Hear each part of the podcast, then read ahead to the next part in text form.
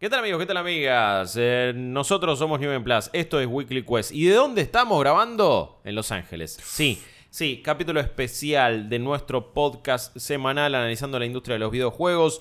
Mi nombre es Guillermo Leos, está Mariano Ripirriza, ¿cómo andás papá? ¿Qué tal? Buenas tardes, Guillermo Leos. Acá desde la séptima y Broadway grabando. Literal. Para todo el mundo. Está Jeremías Corche, alias Chopper, ¿cómo va? Eh, muy bien, recordando mi más tierna infancia, criado en los barrios de Constitución y San Telmo. Acá estoy en la mía. ¿Te sentís amigos. en casa? Estoy en casa, como pez en el agua, entre toda esta, esta turbiedad que nos rodea. Sí. Por suerte, nuestro lugar es muy lindo, es muy acogedor, Es muy Eh, cheto. muy cozy. Sí, pero estamos, salís de acá y es como, bueno. eh, Eh, por las noches, Sí. eh, no solo la, soledad desespera, sino que también acá se pone un poco raro el ambiente. Nunca la hemos pasado mal. En Los Ángeles, el que peor la pasó fue Chops con la camiseta, va, con la campera de los Celtics. eh, que alguien incluso se la quiso pudrir un poco, pero el Chops está curtido. Y después eh, no, no, no, no hemos tenido ningún episodio raro ni nada, salvo, eh, sí, eh, en algunas cuestiones en el avión, cuando llegamos, eh, con señoras que bautizaremos Karen, bastante racistas. tal Sí, cual. sí, xenófobas, terrible. Pero salvo eso, le hemos pasado muy bien en Los Ángeles. Hemos laburado muy bien. Estamos, seguimos haciendo contenido desde acá. Y ya veía algunas personas que decían, uy, este va a ser mi primer weekly quest, uy, este va a ser el primero que vea en vivo. Si lo están viendo la grabación en twitch.tv barra New Plus, ok, les agradecemos mucho, les mandamos un beso y un gran abrazo. Pero también esto es un podcast, lo van a escuchar cuando sea, en su plataforma predilecta. Puede que estén viendo la versión audiovisual en YouTube, así que también gracias, dejan un comentario, todo realmente se agradece. Pero por si nos empezaron a seguir ahora, en este último tiempo, en esta, creo yo, gran semana de eventos y anuncios, somos New Plus, somos un proyecto, un medio argentino sobre videojuegos que le copa hablar justamente de eso, de jueguitos, de esta cosa linda llamada gaming. Vamos a estar repasando un poco todo lo que sucedió en Summer Game Fest, eh, conferencias varias, Xbox, Ubisoft, contarles un poquito del detrás de escena de todo esto, el Playdays de Summer Game Fest, juegos favoritos, alguna que otra decepción, anuncios más importantes. La verdad es que, primero y principal, hay que agradecer a nuestra comunidad, que nos banca siempre en cafecito.app barra Plus, en co-fi.com barra Plus desde cualquier lugar del mundo. Gracias a sus aportes pudimos no solo viajar acá, estar eh, hospedados también, pero tener todos los equipos para, para poder grabar de esta manera, equipos nuevos incluso que fuimos adquiriendo en este tiempo, que sabíamos que nos iban a facilitar las cosas.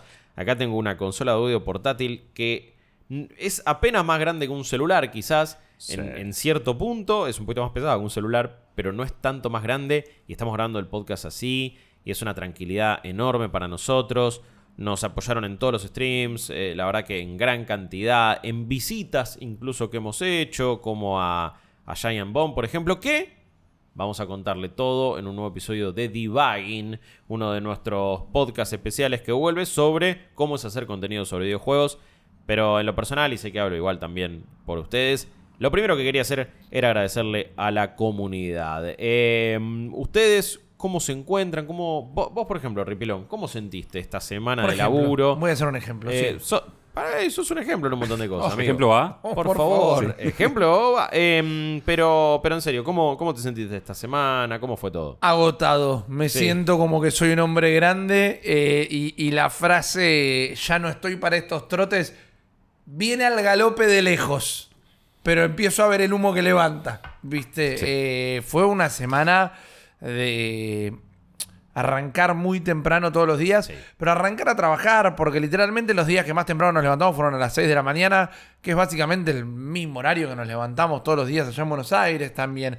Pero acá sabés que tenía que estar medio como un cazafantasma, ¿viste? La mochila bien preparada, calzártela, salir corriendo. Prender el desayuno ahí, estábamos Exacto, transmitiendo que ya. fue divertidísimo, fue un Sí. hito, creo que van a ser recordados para siempre los desayunos eh, de los días de Summer Game Fest que hacíamos acá desde este mismo departamento, pero también implicaba prepararlos y estar consciente que todo estuviera saliendo bien, y mientras que es la parte divertida, y para mí la parte de cubrir un evento medio a lo guerrilla eh, es, es entretenido. Porque terminamos ese stream y hacíamos así con los platos y los revoleábamos a la bacha Y salíamos corriendo. Viste, no.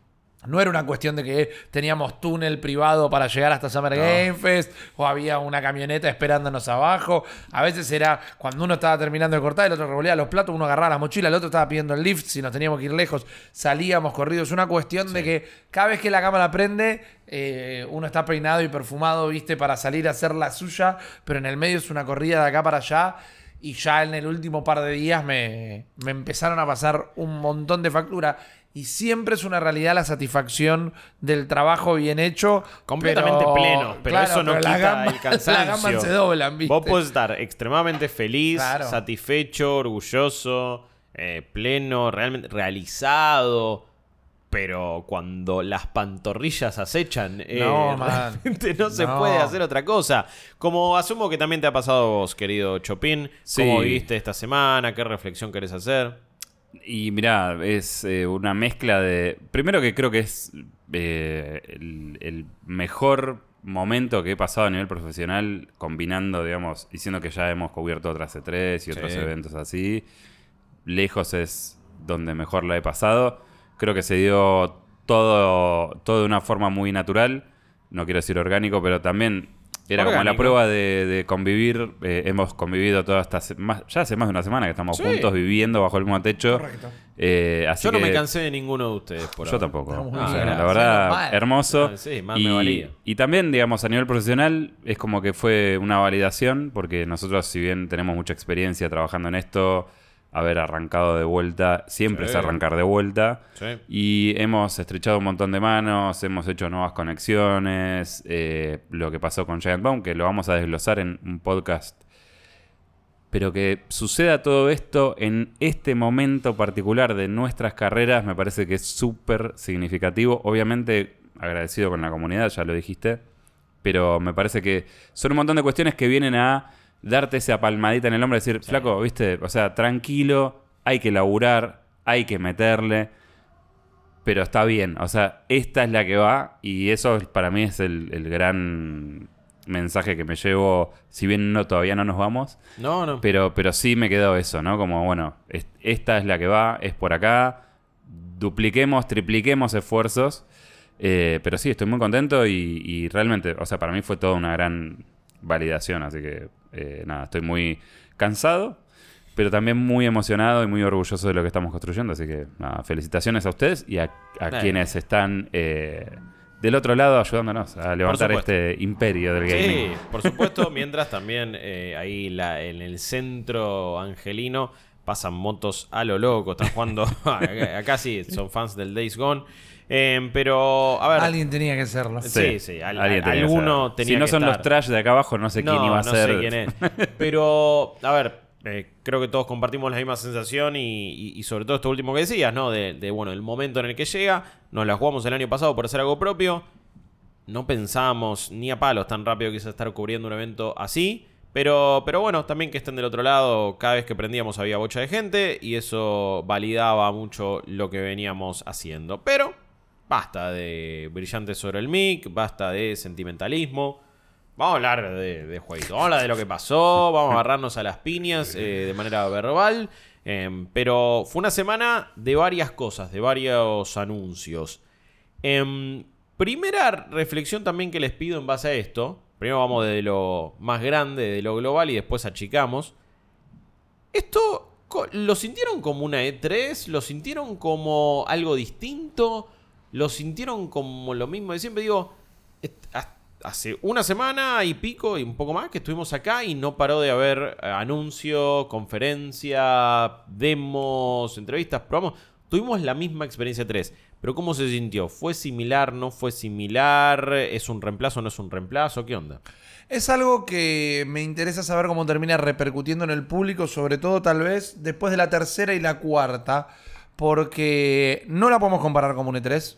Digo, no es ni a escala, porque es algo más chico, es algo más contenido, eso ya lo explicamos, Sí. pero tampoco estaba pasando, o no parece haber pasado, todo lo que sucedía detrás de bambalinas de la 3, ¿no? Estoy hablando de las reuniones de ejecutivos y retailers y gente de la industria en el primer piso.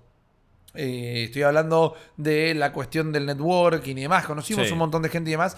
Pero esto era so- estaba concentrado en los videojuegos directamente. Estaba concentrado en que sea un evento meramente periodístico. Eso. Hay gente que ha conseguido maneras de entrar al show que se hizo en el YouTube Theater. Eh, el público general podía sacar una entrada e ir, pero más que nunca, tal vez casi volviendo a sus primeras épocas, por más que ya nombré que se desplazaba la unidad de negocios, en un evento más para la prensa que otra cosa. Entonces me interesa saber cómo el público nota el crecimiento que tuvo o no. Después a calidad de anuncios, esto lo hemos dicho en múltiples streams que estuvimos haciendo, pero hasta la más grande de las C3 o hasta la más chica de las ferias hecha en el patio de un colegio de, de Capital Federal, eh, se va a siempre medir un poco su éxito o lo contrario en base a los anuncios que tuvo Sí. o a las cosas que se podían ver y probar. Eh, Armor Core no se podía probar, se podía ver nada más, pero en E3 vos también a veces ibas a ver nada más cosas. Vos Sí. la primera vez de Cyberpunk solo lo pudiste ver. Avengers lo mismo, por State of ejemplo. Decay 2, yo me acuerdo en Sí. su momento que lo pude ver, pero no se podía probar. Las demos a puertas cerradas. Exactamente. Muchas y veces también así. Cyberpunk lo hemos visto de esa manera Sí, sí, muchas sí. veces. The Witcher Sí. 3, hasta Por que eso. salió, muchas veces así. En todo lo relativo a los videojuegos, sí fue medio como lo mismo a Claro. escala. Tal vez las diferencias más grandes estaban en el caso de Electronic Arts, que muy a los Seinfeld su, tenía un edificio, para que- tenía una habitación entera gigante, no como muchos otros, acerca de nada. Porque estaba una pantalla con Super Mega Baseball 3, eh, o 4, perdón, Sí. eh, escondida, que si no ibas hasta el fondo de la habitación no la veías. Después estaba Immortals of Aveum, que es un Sí. juego del que ahora en un ratito ya vamos a hablar, pero que no termina de convencer prácticamente a nadie. Había un photo opportunity de disfrazate de un sim y te saca una foto en un croma que no vi que nadie se la sacara. Pero por otro lado, como también era tranquilo y medio vacío y estaba cómodo y tenía su propia barrita de agarrarte un café o algo por el estilo, se convirtió en un ambiente como medio cómodo para trabajar particularmente. Entonces, todos los que sí estuvieron más o menos cumplieron una función. Y en el caso de Electronic Arts, mientras que viene hace un rato haciendo las cosas bien de nuevo, ¿no? Creo que eh, se ganó sus cuantos años consecutivos, literalmente, eh, el galardón al peor lugar Sí. para trabajar en los Estados Unidos. Creo que fue 2013 y 2014. Sí, sí, varias veces. Hoy lo- los vemos con otros ojos, tal vez, Sí. y yo me llevo una buena imagen. Porque hablamos con algunos representantes de, Electronic Arts y por más que no nos pudieron adelantar nada de los juegos, sí se pudo hablar, viste, entregar una tarjeta, charlar. Entonces, fue un evento muy para la prensa y muy específicamente concentrado en videojuegos.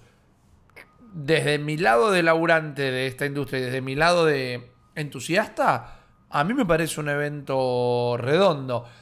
Sí podemos hacer un análisis muy fino si tenemos ganas, y quizás tenemos que hacer aún sin ganas, de volver al momento que Jeff Keighley entrega la lista de estos van a ser los participantes de Summer Game Fest.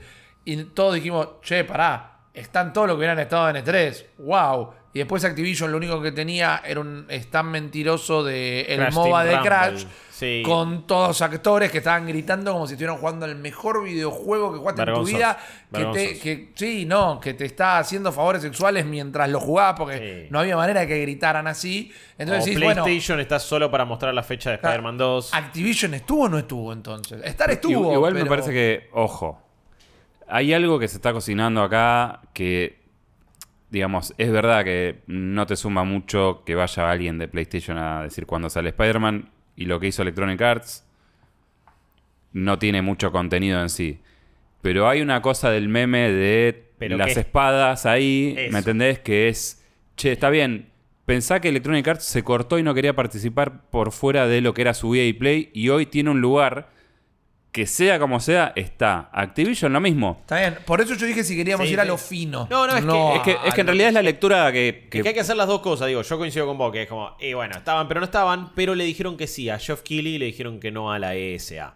O por lo menos no le, no le dieron la espalda a uno cuando incluso se cayó la de 3. Y eso es un mensaje para la industria en sí. es, creo eh, yo. o sea, yo creo que... eh, yo coincido mucho igual porque, digamos, lo que uno quiere hacer es venir a, a- a laburar y tener facilidades. Sí. Agradecí muchísimo el día sábado que no había gente casi. donde pudimos probar Segundo día del prácticamente Play todo. Days probás todo. Todo. Eh, muy tranquilo, te solo te cruzas con colegas. Y la E3, digamos, siempre tuvo ese problema de ser un gigante muy costoso que no tenía retorno para las empresas y que tampoco tenía nada que ofrecer al público general cuando empezó a tomar público, porque sí. no es un PAX. No, no. Y las empresas que iban tenían sus boots y no, no, era hay tipo- paneles, no hay meet and greet, no. No. hay esto, no hay lo otro. no entonces, está pensado para lo, la que está, lo que está ocurriendo me parece que sigue una, un- una evolución lógica de eventos, de reacomodamiento que está habiendo en la industria en general, después del pico pandémico, está habiendo despidos y está habiendo contracción por todos lados, pero me parece que para generar esta ola de hype, que ya, o sea, a nosotros nos rinde, a mí me parece que es la forma de laburar, también considero que en esta oportunidad hubo muchos más medios que el año pasado. Sí. Mi gran... Muchos, muchos. eh, vinieron todos, a nivel medios vinieron Sí, todos. mi gran interrogante es, ok, el año pasado era medio una cosa de secretismo. Sí. Este año fue un poco más abierto, pero la lista es controlada y validada por el mismísimo Geoff. ¿Qué va a pasar el año que viene cuando ya mucha gente que no vino porque pensó que no había nada por fuera de la 3 Hmm. sabe que ahora sí se pueden probar cosas, sí tenés vistazos exclusivos, ¿Qué escala toma es? sí tenés entrevistas, hacia dónde va? Sí. Porque también lo que resulta positivo, mirándolo desde el punto de vista corporativo, es alquilar un warehouse como tenía Electronic Arts, debe ser muchísimo más barato que alquilar o montar un stand como los que montaban, o montar un EA Play, ni te digo un EA Play. No, o sea, ah, olvídate. En No, medio no de Hollywood, Entonces- hacían. para mí la gran pregunta es qué va a pasar el año que viene, pero eh, reemplaza o no reemplaza el E3, me parece que a nivel movida y a nivel relevancia todavía no, pero no veo la 3 volviendo por ningún, pero ni por donde lo mires. Ahora menos que menos, ahora menos que menos. Y es la sensación general también cuando hablas con gente acá, en, en la industria y en todo, y PR, periodistas, publicadores. Nadie tiene la sensación, o nadie quiere siquiera volver a eso. Es que el gaming lo que tiene que hacer, y para mí lo que tendría que hacer todas las, todos los viejos gaga que están detrás de... y pero son todos viejos gaga, más son Bobicotti que los amigos. Y sí, son todos viejos meados, pero igual... Por eso, pero para mí lo que tienen que empezar a planear Viejo vinagres. es el... es, eh, si le quieren recuperar terreno, no tienen que a- a atacar a la semana de los anuncios y cosas por el estilo, y tienen que hacer el Gaming Palusa. Tienen que hacer la Comic Con del gaming, porque la Comic Con del gaming no existe, nunca existió. E3 jamás fue la Comic Con del gaming. No. ¿Viste? Entonces que la gente pueda probar cosas nuevas, que tenga alguna... La Argentina Game Show, en lo que se transformó Argentina Game Show, que tenga un lugar con bandas tocando, que tenga un lugar de exhibición, que tengas un eventito, que puedas ir a comprar en el lugar. Y ahí va a recuperar terreno. Después de lo de este fin de semana, no va a haber un solo periodista que tenga ganas de ir a trabajar un E E3. Bueno, es sobre todo eso, que entiendo que igual no somos los que probablemente movamos la aguja de nada, pero ojo, porque si los periodistas laburan más cómodo, tienen más contenido, los juegos se visualizan, se visibilizan Hablamos más. literalmente con periodistas de todo el mundo. O sea, hablamos con gente que venía del sur como con nosotros, gente que venía de lugares donde el periodismo de gaming se maneja a otro lado como México, o sea, con ya una industria mucho más activa. Sí. Hablamos con la gente de acá, hablamos con todo el mundo y lo que todos pusimos en común era... Che, qué bien que se pudo trabar, qué cómodo que se pudo trabajar. No volvamos Qué a efectivo que que era antes. todo. Claro. Sí, sí, Pero sí. por eso, digo, pensar en un mega evento puede pasar, puede existir, existe, creo que PAX podría ocupar ese lugar tranquilamente. Gamescom en cierto punto Gamescom también. pero digo, no tienes, o sea, vos pensá en la magnitud de lo que era una E3 y lo, y lo que costaba. No tiene, no tiene sentido, eh, pero bueno, en algún punto va a haber una fricción, porque Sí. el año que viene va a haber mucha gente que quiera asistir a los Play Days. Totalmente, totalmente. Porque ahora sí tuvo una amplificación que no tuvo el año pasado. Sí. O sea, hoy sí. estuvo GameStop, eh, eh, GameSpot, IGN, nuestros amigos del alma de Giant Bomb. Sí. Muchos medios de acá, diarios, Diarios, todo, la NBC. O sea, digo, esto se comunicó un montón. Sí. O sea, el año que viene va a tener que reprogramar o recalcular un poco. Y hay que ver si lo hace en función de vamos a hostear más medios. Capaz que en lugar de dos van a ser tres días. O es un lugar más grande. lugar más grande. Yo siento que acá por momentos le quedó chico en algunas cosas. Mm. Porque incluso fíjate que Mortal Kombat tenía como su parte de demo a puertas cerradas que vimos, lo probamos, estuvimos jugando 30 minutos cada uno de Mortal Kombat. Pero estaba como una parte alejada, entonces no tenía presencia en el show floor. Andás a ver si era porque no podía directamente tenerla, porque no quedaba en lugar físico. Entonces creo que, y sí, va a tener que ser quizás un lugar más grande. Que bueno, Igual era puertas cerradas lo de Mortal Kombat. Sí, sí, sí, Por más que estuviera alejado y corrido. Claro, No, pero, es Ya no había manera de tenerlo en el centro. Y- pero digo, igualmente- el show floor se sentía ya como muy lleno, igual es Pero como, bueno, es que ¿dónde estamos pensando. Pero mira, fíjate cómo sigue durando el reflejo. Mm, ¿Por qué estamos pensando en un show floor si técnicamente nosotros sabemos qué es lo que vamos a cubrir y vamos a tener nuestras citas? O sea, en realidad, no hay que pensarlo como el show floor y qué tan bien armado está, sino que uno, o sea, Sí, vos es vas a ir. un predio y es un campo donde Exacto. había un montón de digamos, cosas. Y vos ya sabes en qué horario te toca, vas a ir. Generalmente lo que no podés buquear antes lo haces en el momento. Por Sí, suerte sí. pudimos Yo hacer creo que si cosas. ponían menos ficus, se te, te quedaba más grande. eh, Puede ser, el había bastante. eh, porque ibas caminando y te pegaba una rama en la Ah, cara. Había, había mucha Dale. planta, mundo planta. Sí. Parecía un canal de cable en los Era un 90. video. Era, era el, Sí. el rinconcito que tiene Lizzie, viste, con Sí. todas las cosas de jardinería. Ah, con la- estaba a una fuente de ser Elise, ¿eh? Sí, había mucho Ikea ahí. Pero sí, es verdad. A ver, co- com- comparto sus sensaciones. Me parece que a nivel contenido y periodístico se laburó mejor. Entonces esa experiencia, más allá de conservarse bastante, encima fue más satisfactoria. La gente, perdón, porque esto puede parecer una tontería, pero es relevante. Los expositores también trabajaron mejor. Pudimos Estaban hablar mucho con un contentos. pibe de Square Enix. Todo Sí. Ellos laburaban más cómodo. Cuando laburan más cómodo, laburan con más energía, están de mejor humor, te responden una pregunta de más. Las demos son más extensas, te explican mejor los detalles. Como que todo se te a dicen después pasar de nuevo. O si tienes un problema en internet, como no están apagando ningún incendio, Ey. trabajan mucho mejor, ¿viste? El, el PR tiene que estar todo el tiempo con una sonrisa y hay una diferencia Sí. importante si la sonrisa la tiene porque se le genera posto o si la está teniendo que fingir mientras el, el stand está implosionando. Eh, eso, mientras que puede llegar a parecer una comodidad para nosotros, porque lo es, son cosas a las que creo que Jeff Keighley tiene que apostar a que no se pierdan. Eh, afecta el contenido a la larga de su evento, de lo que hacemos nosotros de nuestro lado y de cómo la gente percibe los juegos. Estoy de acuerdo en lo que han dicho ambos y que no me voy a repetir. Sí dejo para nuestras redes, para los comentarios de YouTube, que la gente diga, bueno, cómo lo vivió. Y más allá de las transmisiones Claro. nuestras, ¿eh? no me refiero a, no, sí chicos, estuve prendido a su stream todo el tiempo. No, ¿Qué fue estar en, en Buenos Aires laburando, mirar Twitter cada un Eso. ratito a ver ¿Cómo lo si sintieron en cuanto anuncio? a relevancia? ¿Viste? Trending topics. Vieron el showcase extendido de Xbox, Eso. se pusieron a ver una conferencia un fin de semana o decidieron, Claro. bueno, Lo sintieron como una de tres ustedes sí Claro. o no. Que también eso es lo que después importa. Eh, ya poniéndonos a hablar de, de- de lo que fueron bueno, los anuncios y contenidos, todo más o menos arranca. Si queremos, igual, por más que fue hace dos semanas, fue con el showcase de PlayStation. Después, igual, termina, sigue abriendo lo que fue el Summer Game Fest Showcase. Que eh, me parece que ter- te- terminó quedando un poco flojo. Ya lo hemos comentado, pero se, desinfla bastante después de una primera mitad. En sí, los juegos que mostraron no estuvieron mal y, después incluso abrieron con Prince Persia. Y terminó siendo lo que más me gustó de todo lo que pude jugar en esta semana en Summer Game Fest. Y estuvo ahí. Y también después lo mostraron en Ubisoft. Pero el anuncio importante fue en Summer Game Fest Showcase. Pero bueno, a la gente le queda el anuncio, no solo la demo. Y se sintió como medio pedo en el agua por momentos. Fue como que, ah, no hubo nada más que Nicolas Cage en el escenario. Eh, fue, Fue- esta bebida que estás tomando, ¿viste? Tuvo el gusto a que alguna vez hubo una presentación en el, medio de esas dos horas. De Liquid Death. Sí. Claro, eh, para mí ahí el problema, Jeff Keighley es un tipo muy inteligente. Cuando aún yo no comparto un montón de cosas con él, no le puedo negar lo que ha construido.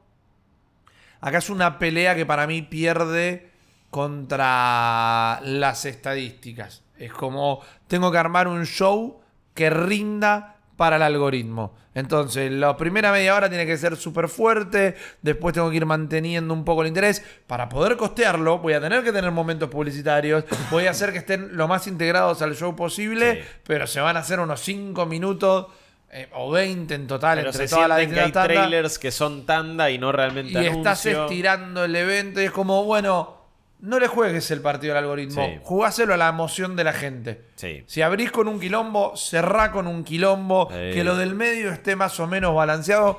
Por suerte no hizo, bueno, lo de granja todo junto, lo de shooter todo No, junto, no. pero va más allá de la variedad, vas a- va por la intensidad. Sabés que tenés juegos que van a levantar más cejas que otros juegos.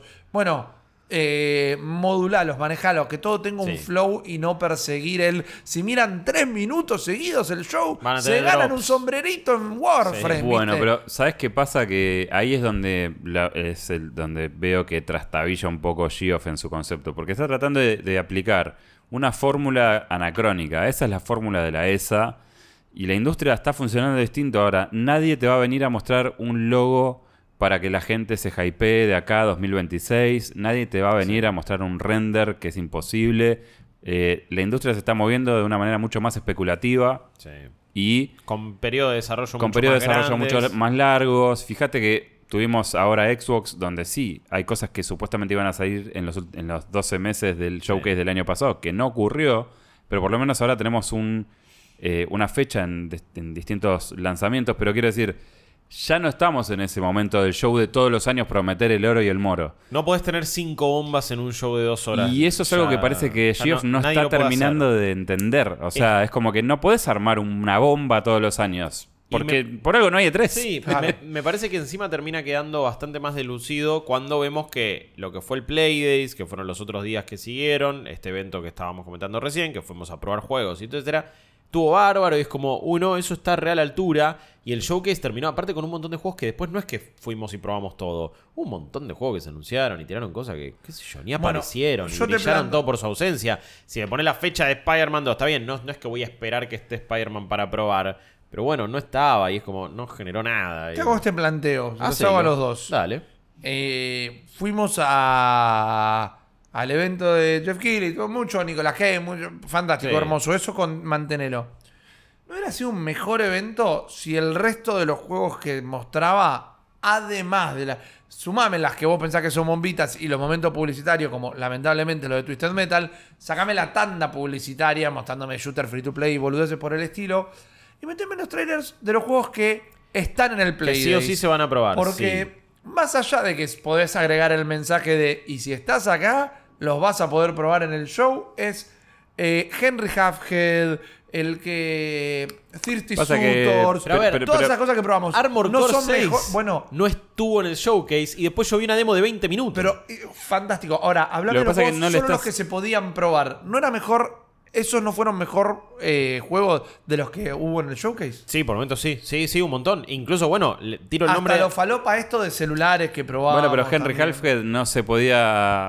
eh, creo que ese y después el otro que probé, el del cangrejo, que No se ahora lo puedo podía decir, no se mostrar. podía mostrar Ojo, porque. y bien terminó. Ok, eh, pero eso es un, algo que tenés que arreglar. Igualmente en ahí el le, estás, escritorio. igual ahí le estás hablando a la prensa. Que para el caso, digamos, es como un segmento muy específico. Pero vos como consumidor no hubiera sido más divertido ver un tráiler de Henry Halfhead, más allá de que no se podía mostrar eso, que un tráiler de algunas de todas las falopas que vimos en el Summer Game Fest. Yo creo que sí, obvio que sí. Pero digo, esto de lo vas a probar es como que no tiene mucho. no, pero me Lo parece que tangible, genera. está no, más cerca. Ojo, para mí en cierto punto sí, porque generas expectativa para que la gente se quede los próximos días atentos a sus creadores de contenido, sabiendo que este lo va a ver. Es quizás algo como, bueno, un muy lo- long game, es un, es un ajedrez 4D, pero quizás va un poco más por ese lado. Los Yo haces sí- realidad, no haces que se sienta que es un juego que. Porque además también, fantástico con Nicolas Cage. Se sabía como hace tres meses.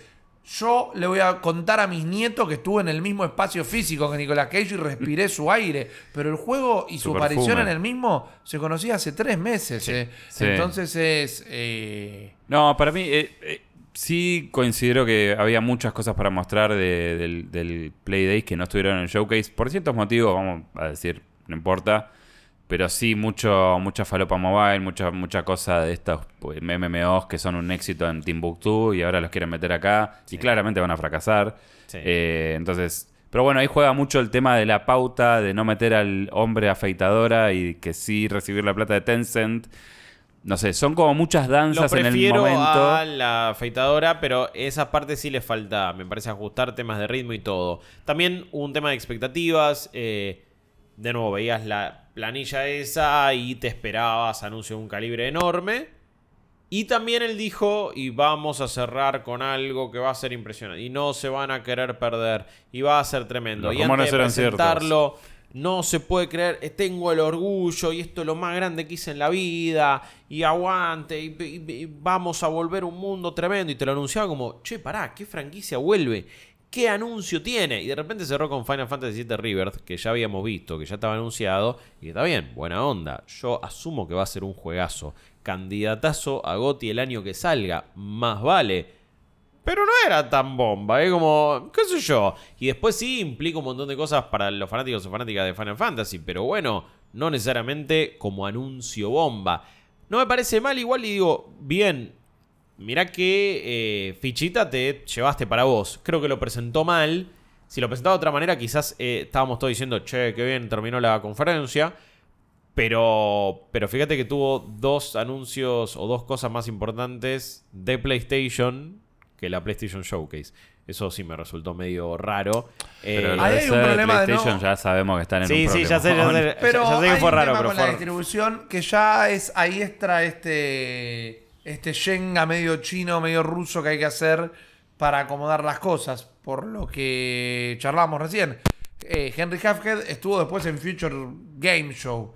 Sí. Digo, bueno, fantástico. Cada uno hace sus propios arreglos y eso también después genera un toque de confusión.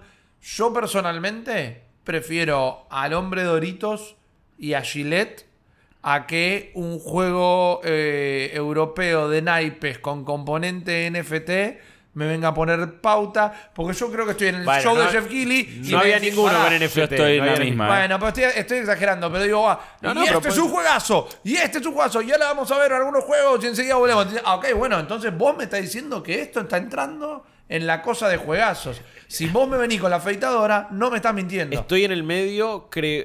Sí, es algo raro. Honestamente, prefiero que sean juegos en cierto punto.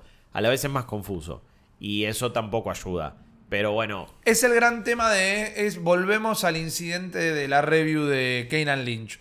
¿Dónde vas a poner publicidad de videojuegos? Y Sí. en sitios y en eventos de videojuegos. Pero al fin y al cabo, nosotros siempre explicamos que nuestro laburo tiene un grado de dificultad. No es levantar bolsas en el puerto, pero por más periodismo que estés haciendo, está haciendo de la, par- de la maquinaria de venta de videojuegos. Pero pongamos límite también. Si esto es el showcase de lo mejor que se viene en el futuro del gaming, pero podés pagar para que tu juego tenga un espacio publicitario donde podés recortar snippets de reviews que digan, esta es la mejor cagada que jugué en mi vida, y recortan y te ponen, esta es la mejor que jugué en mi vida, viste, Chopper News, y es como, me- ahí me estás cagando. sí. eh, sobre todo también cuando lo presentó como, bueno, el futuro del gaming y no fue el futuro de nada.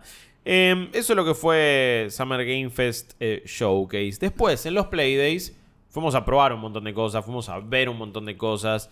eh, y fue una experiencia mil veces más copada para mí que ese showcase, que por cierto fue.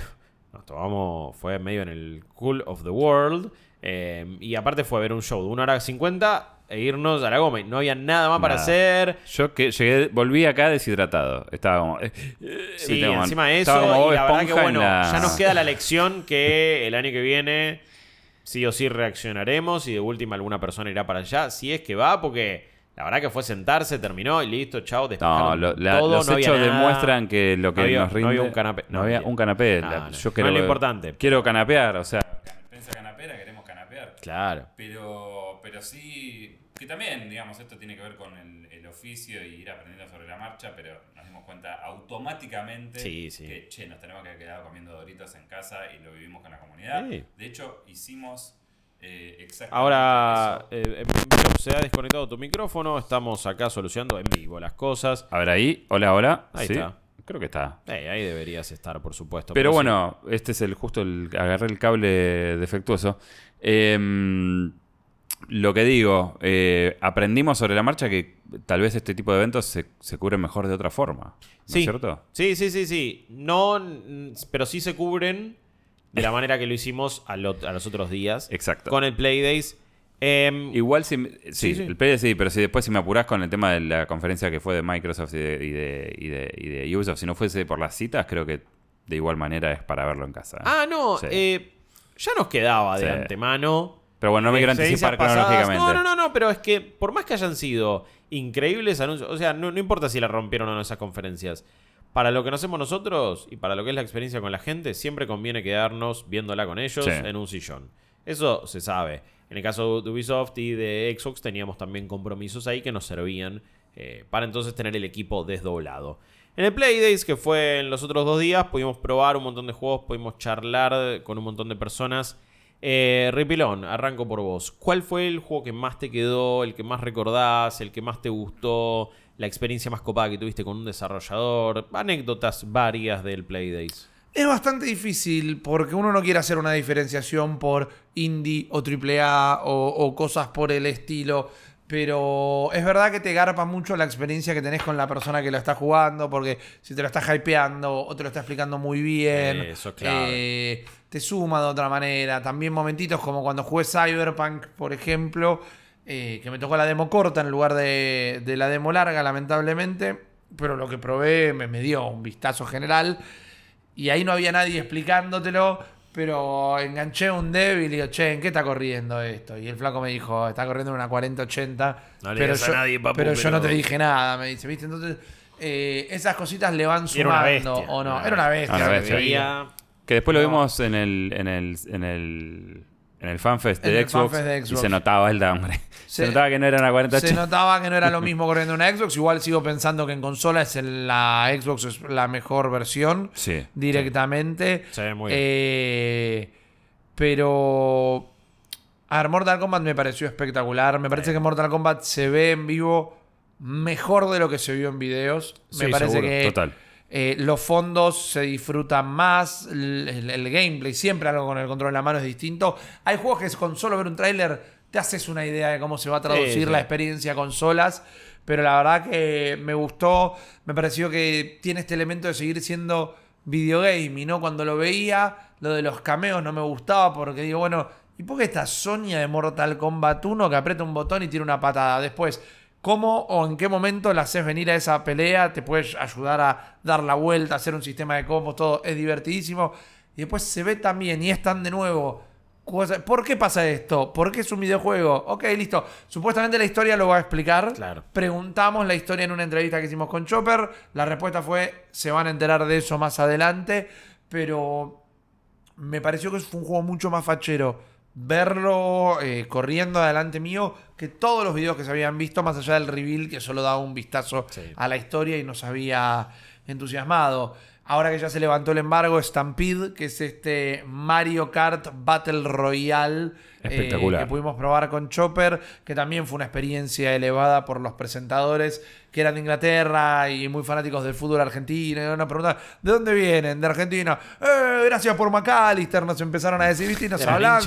Te lo vamos a cuidar, eh, no te preocupes. Sí, fue como una experiencia. Saluda a me- Alexi, que seguro está virando. Era el anti-hooligan encima, ¿viste? Sí, Porque sí. tenía la cabeza afeitada, tenía una cadena grosa al pecho, era un tipo que te cagaba piñas todo, pero era un pan de Dios, era adorable. Y nos mostró su juego, nos contó que eh, es medio como un cerrador de contratos, ¿viste? Es un finisher. El tipo viene cuando hay que poner todos los papeles en orden, todo. Estaba laburando como hace 18 meses en este juego, pero había laburado en los Motorstorm. Sí, en, todos los Outrun de 2006. Es o sea, como me- Closer, Claro, es Claro. eh, Sumo Digital, o sea, estamos Claro. hablando de esa empresa que tiene como una experiencia bastante grande también en lo que son los arcades de, de conducción. Y yo no les voy a mentir, yo no les voy a mentir en que el apodo del juego, sobre todo si no lo jugás, eh, puede ser tranquilamente eh, el, el- Mario, el Mario Kart gratis.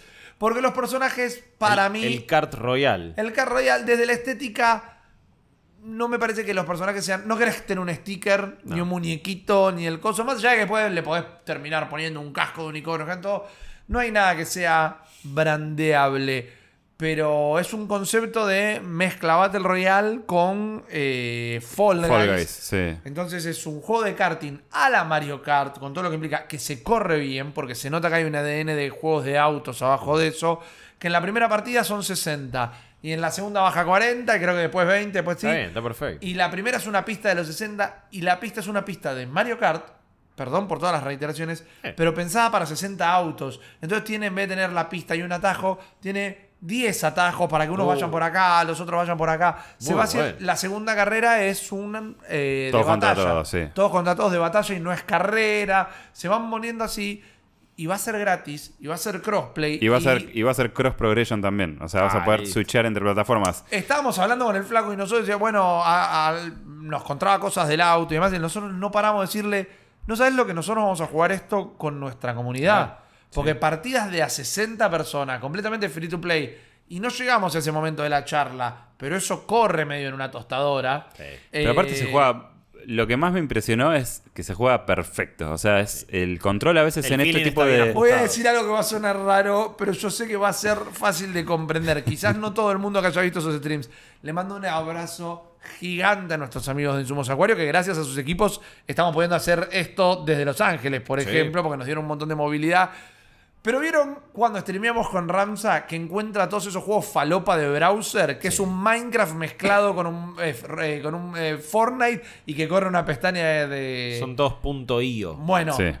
tiene ese feeling, no la vista, porque el juego se ve bien, Se ve más allá de que sí. ningún personaje sea brandeable. Tiene ese feeling, pero no te tenés que comer un juego de browser, sino que estás jugando un juego hecho y derecho.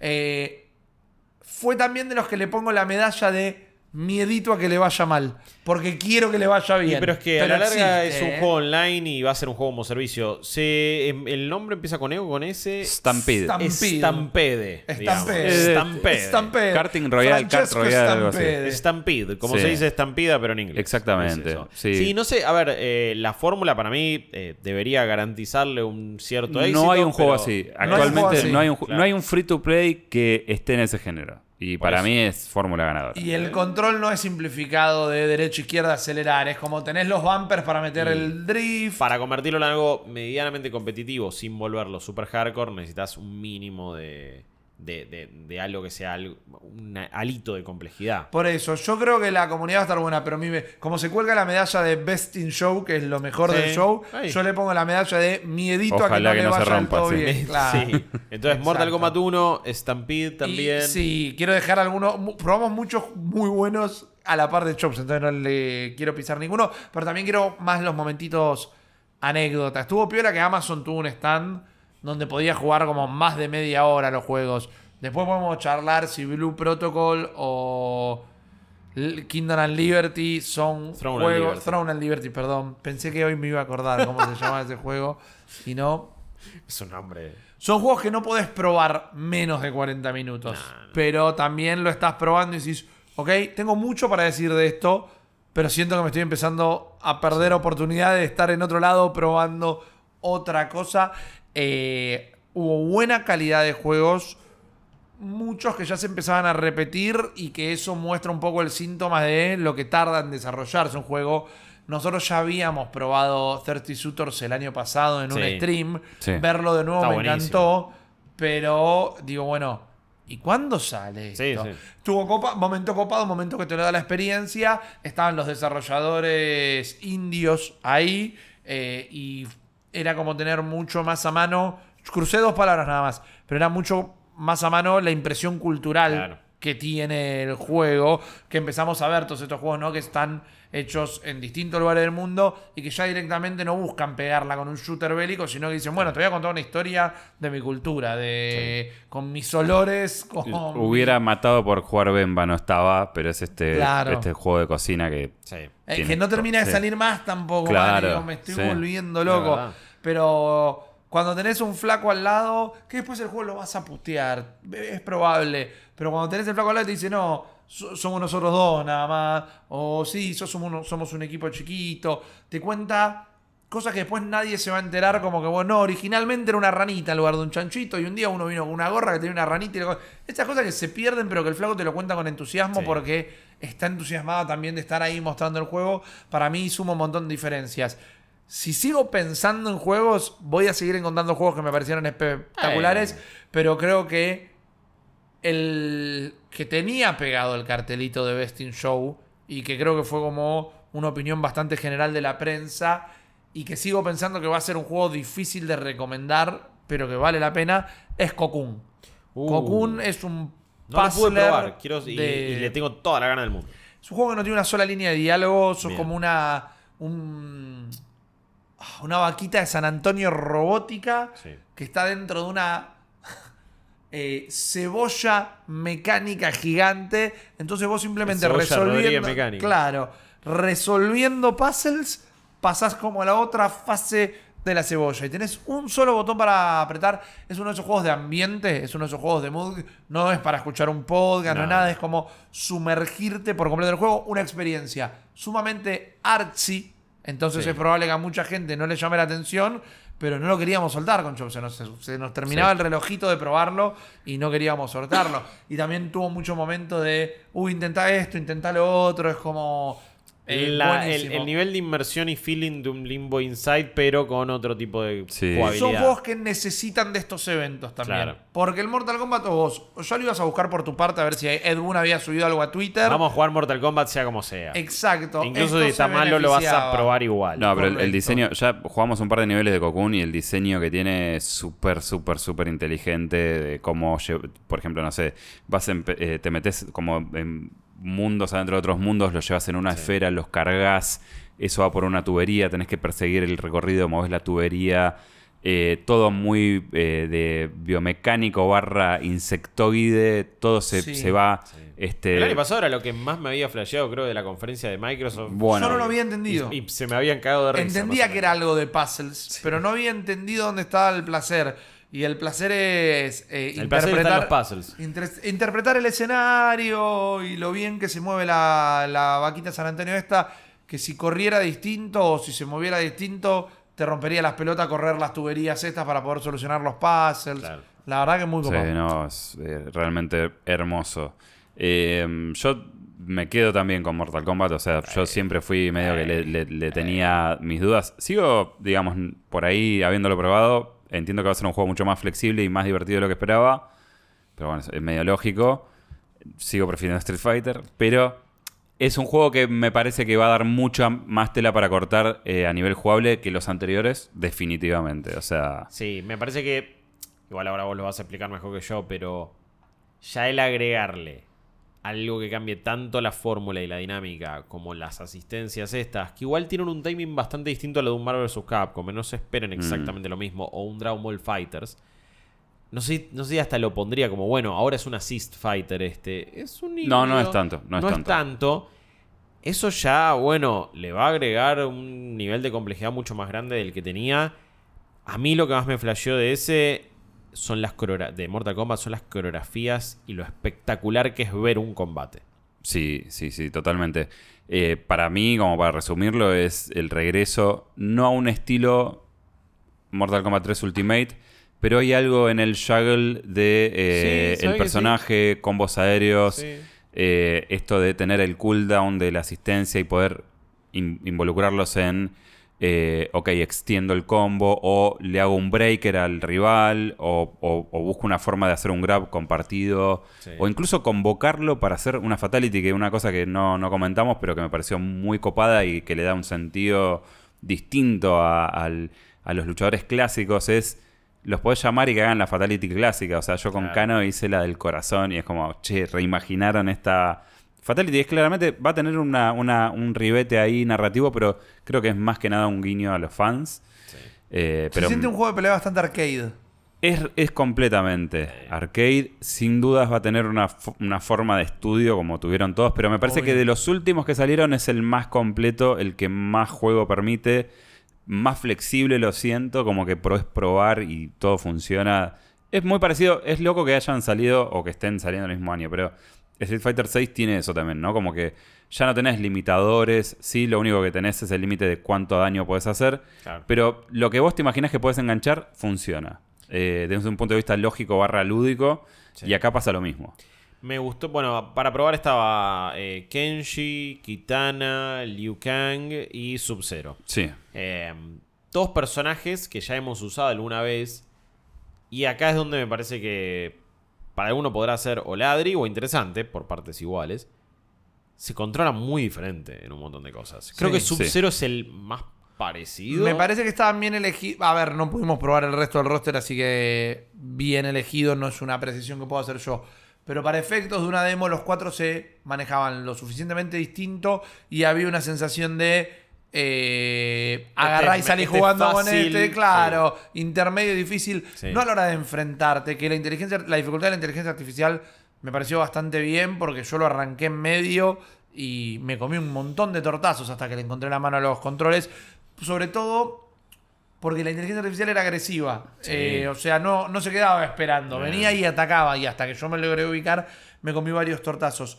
Pero creo que estaban puestos así como para, ok, este es para principiantes, este es para intermedios. Bueno, sos un pro de un juego de peleas, arranca por ataque. Kenshi, O sea, y Kenshi, Kitana me parecieron los más. Kenshi con, con- esa controlar. forma de invocar ese espíritu que puedes tener como un combate de- es increíble. O sea, y de hecho me, me sorprendió un montón haberlo invocado y haciendo tipo el cross-up. Entonces vos dejás al luchador con el que estás peleando en el medio entre el espíritu y se empieza a generar una coreografía que vos decís... Pensaron en todas las posibilidades. Sí. O sea, eso Así me pareció alucinante. Yo jugué mucho, juego en general mucho con Kitana y era una versión completamente diferente. Yo dije, ok, bueno, hay que acostumbrarse. Y tenía una cosa mucho más estratégica de usar los abanicos ahí que me pareció muy, muy, muy copado. Y todo, también, digo, más allá de lo que es la técnica de un juego de pelea, Hmm. como decíamos, lo espectacular que es a nivel visual, los escenarios, lo detallados que están. Por momentos dije, uy, esto tiene el nivel de detalle o se ve a nivel reflejos y iluminación como un Dead Island 2, ponele. No me acuerdo. ¿Dead Island estaba hecho en Unreal Engine 5 también? No me acuerdo. Mm, creo que no, No me no, acuerdo, estoy no seguro. Pero cuestiones que decía, porque so- sobre todo veía ahí el escenario de Johnny Cage que tenía como la piletita y eso, y no sé, me hacía acordar a la iluminación ahí. Y todo lo que pasa alrededor, las reacciones de las, de las, de las personas que están de fondo. Sí. Bueno, cuando ese- estás en el restaurante ese Sí. que están todos que se agarran, ¿viste? Las transiciones cuando elegís luchadores y después vas a pelear es súper suave, está muy no, bien y, y no solamente eso, cuando haces ciertas tomas que eh, jue- juega mucho, me, me hizo acordar a- al, al primer Killer Instinct en eso, que tenía ciertos movimientos que cambiaban un poco la perspectiva, Sí. que la ponía medio en tres cuartos o que se acercaban mucho. Y uno piensa que por ahí te desorienta en el momento de la pelea, pero están muy bien elegidos los momentos en donde hace esos paneos. Sí. No, me pareció Súper cinemáticos, súper redondo. buenas coreografías, lo que vos decías de Kenshi, esto de poder pelear con el fantasmita este y de repente, va, fantasmita, el espíritu de la, de la katana y de repente pedís una asistencia y casi que son tres personajes Claro. a la vez peleando para vos, haciendo un quilombo total, mucho juggling, eh, un Liu Kang completamente renovado que ahora sí me gusta usar. Ah, sí, Eh, totalmente. Porque nunca me gustó mucho usar a Liu Kang y ahora digo, ah, Fire God Liu Kang gran gran God. main. Yo se lo dije Sí. Arby, este es mi nuevo main. O sea, voy a empezar por acá. Probablemente. Las fatalities estaban espectaculares. La verdad es que sí, fue, fue un espectáculo. Se visual. siente fresco realmente y mucho de ese laburo está desde el apartado estético también, ¿no? Que el juego es, es violento, es brutal, es creativo, pero... Pero es va a colo- otro es look and feel, es colorido colorido. y ameno a la vez en El calor cosas. principal del juego es el blanco, desde, Sí. el- desde la carátula del juego a, a todo parece Hasta suceder en medio de día, ¿viste? No hay una cuestión de estás en el bosque encantado. em, todo Sí. parece como Dejó el Dark and realmente- de fondo de, de lado, pero para pasar a ser igual de violento, pero más colorido. Me parece que es más película de artes marciales de los 70 y de los 80, que es un poco el génesis de la saga. Claro. Realmente hay una coherencia en toda esta creación de universo de... Es el nuevo universo creado por Liu Kang. Sí. por eso.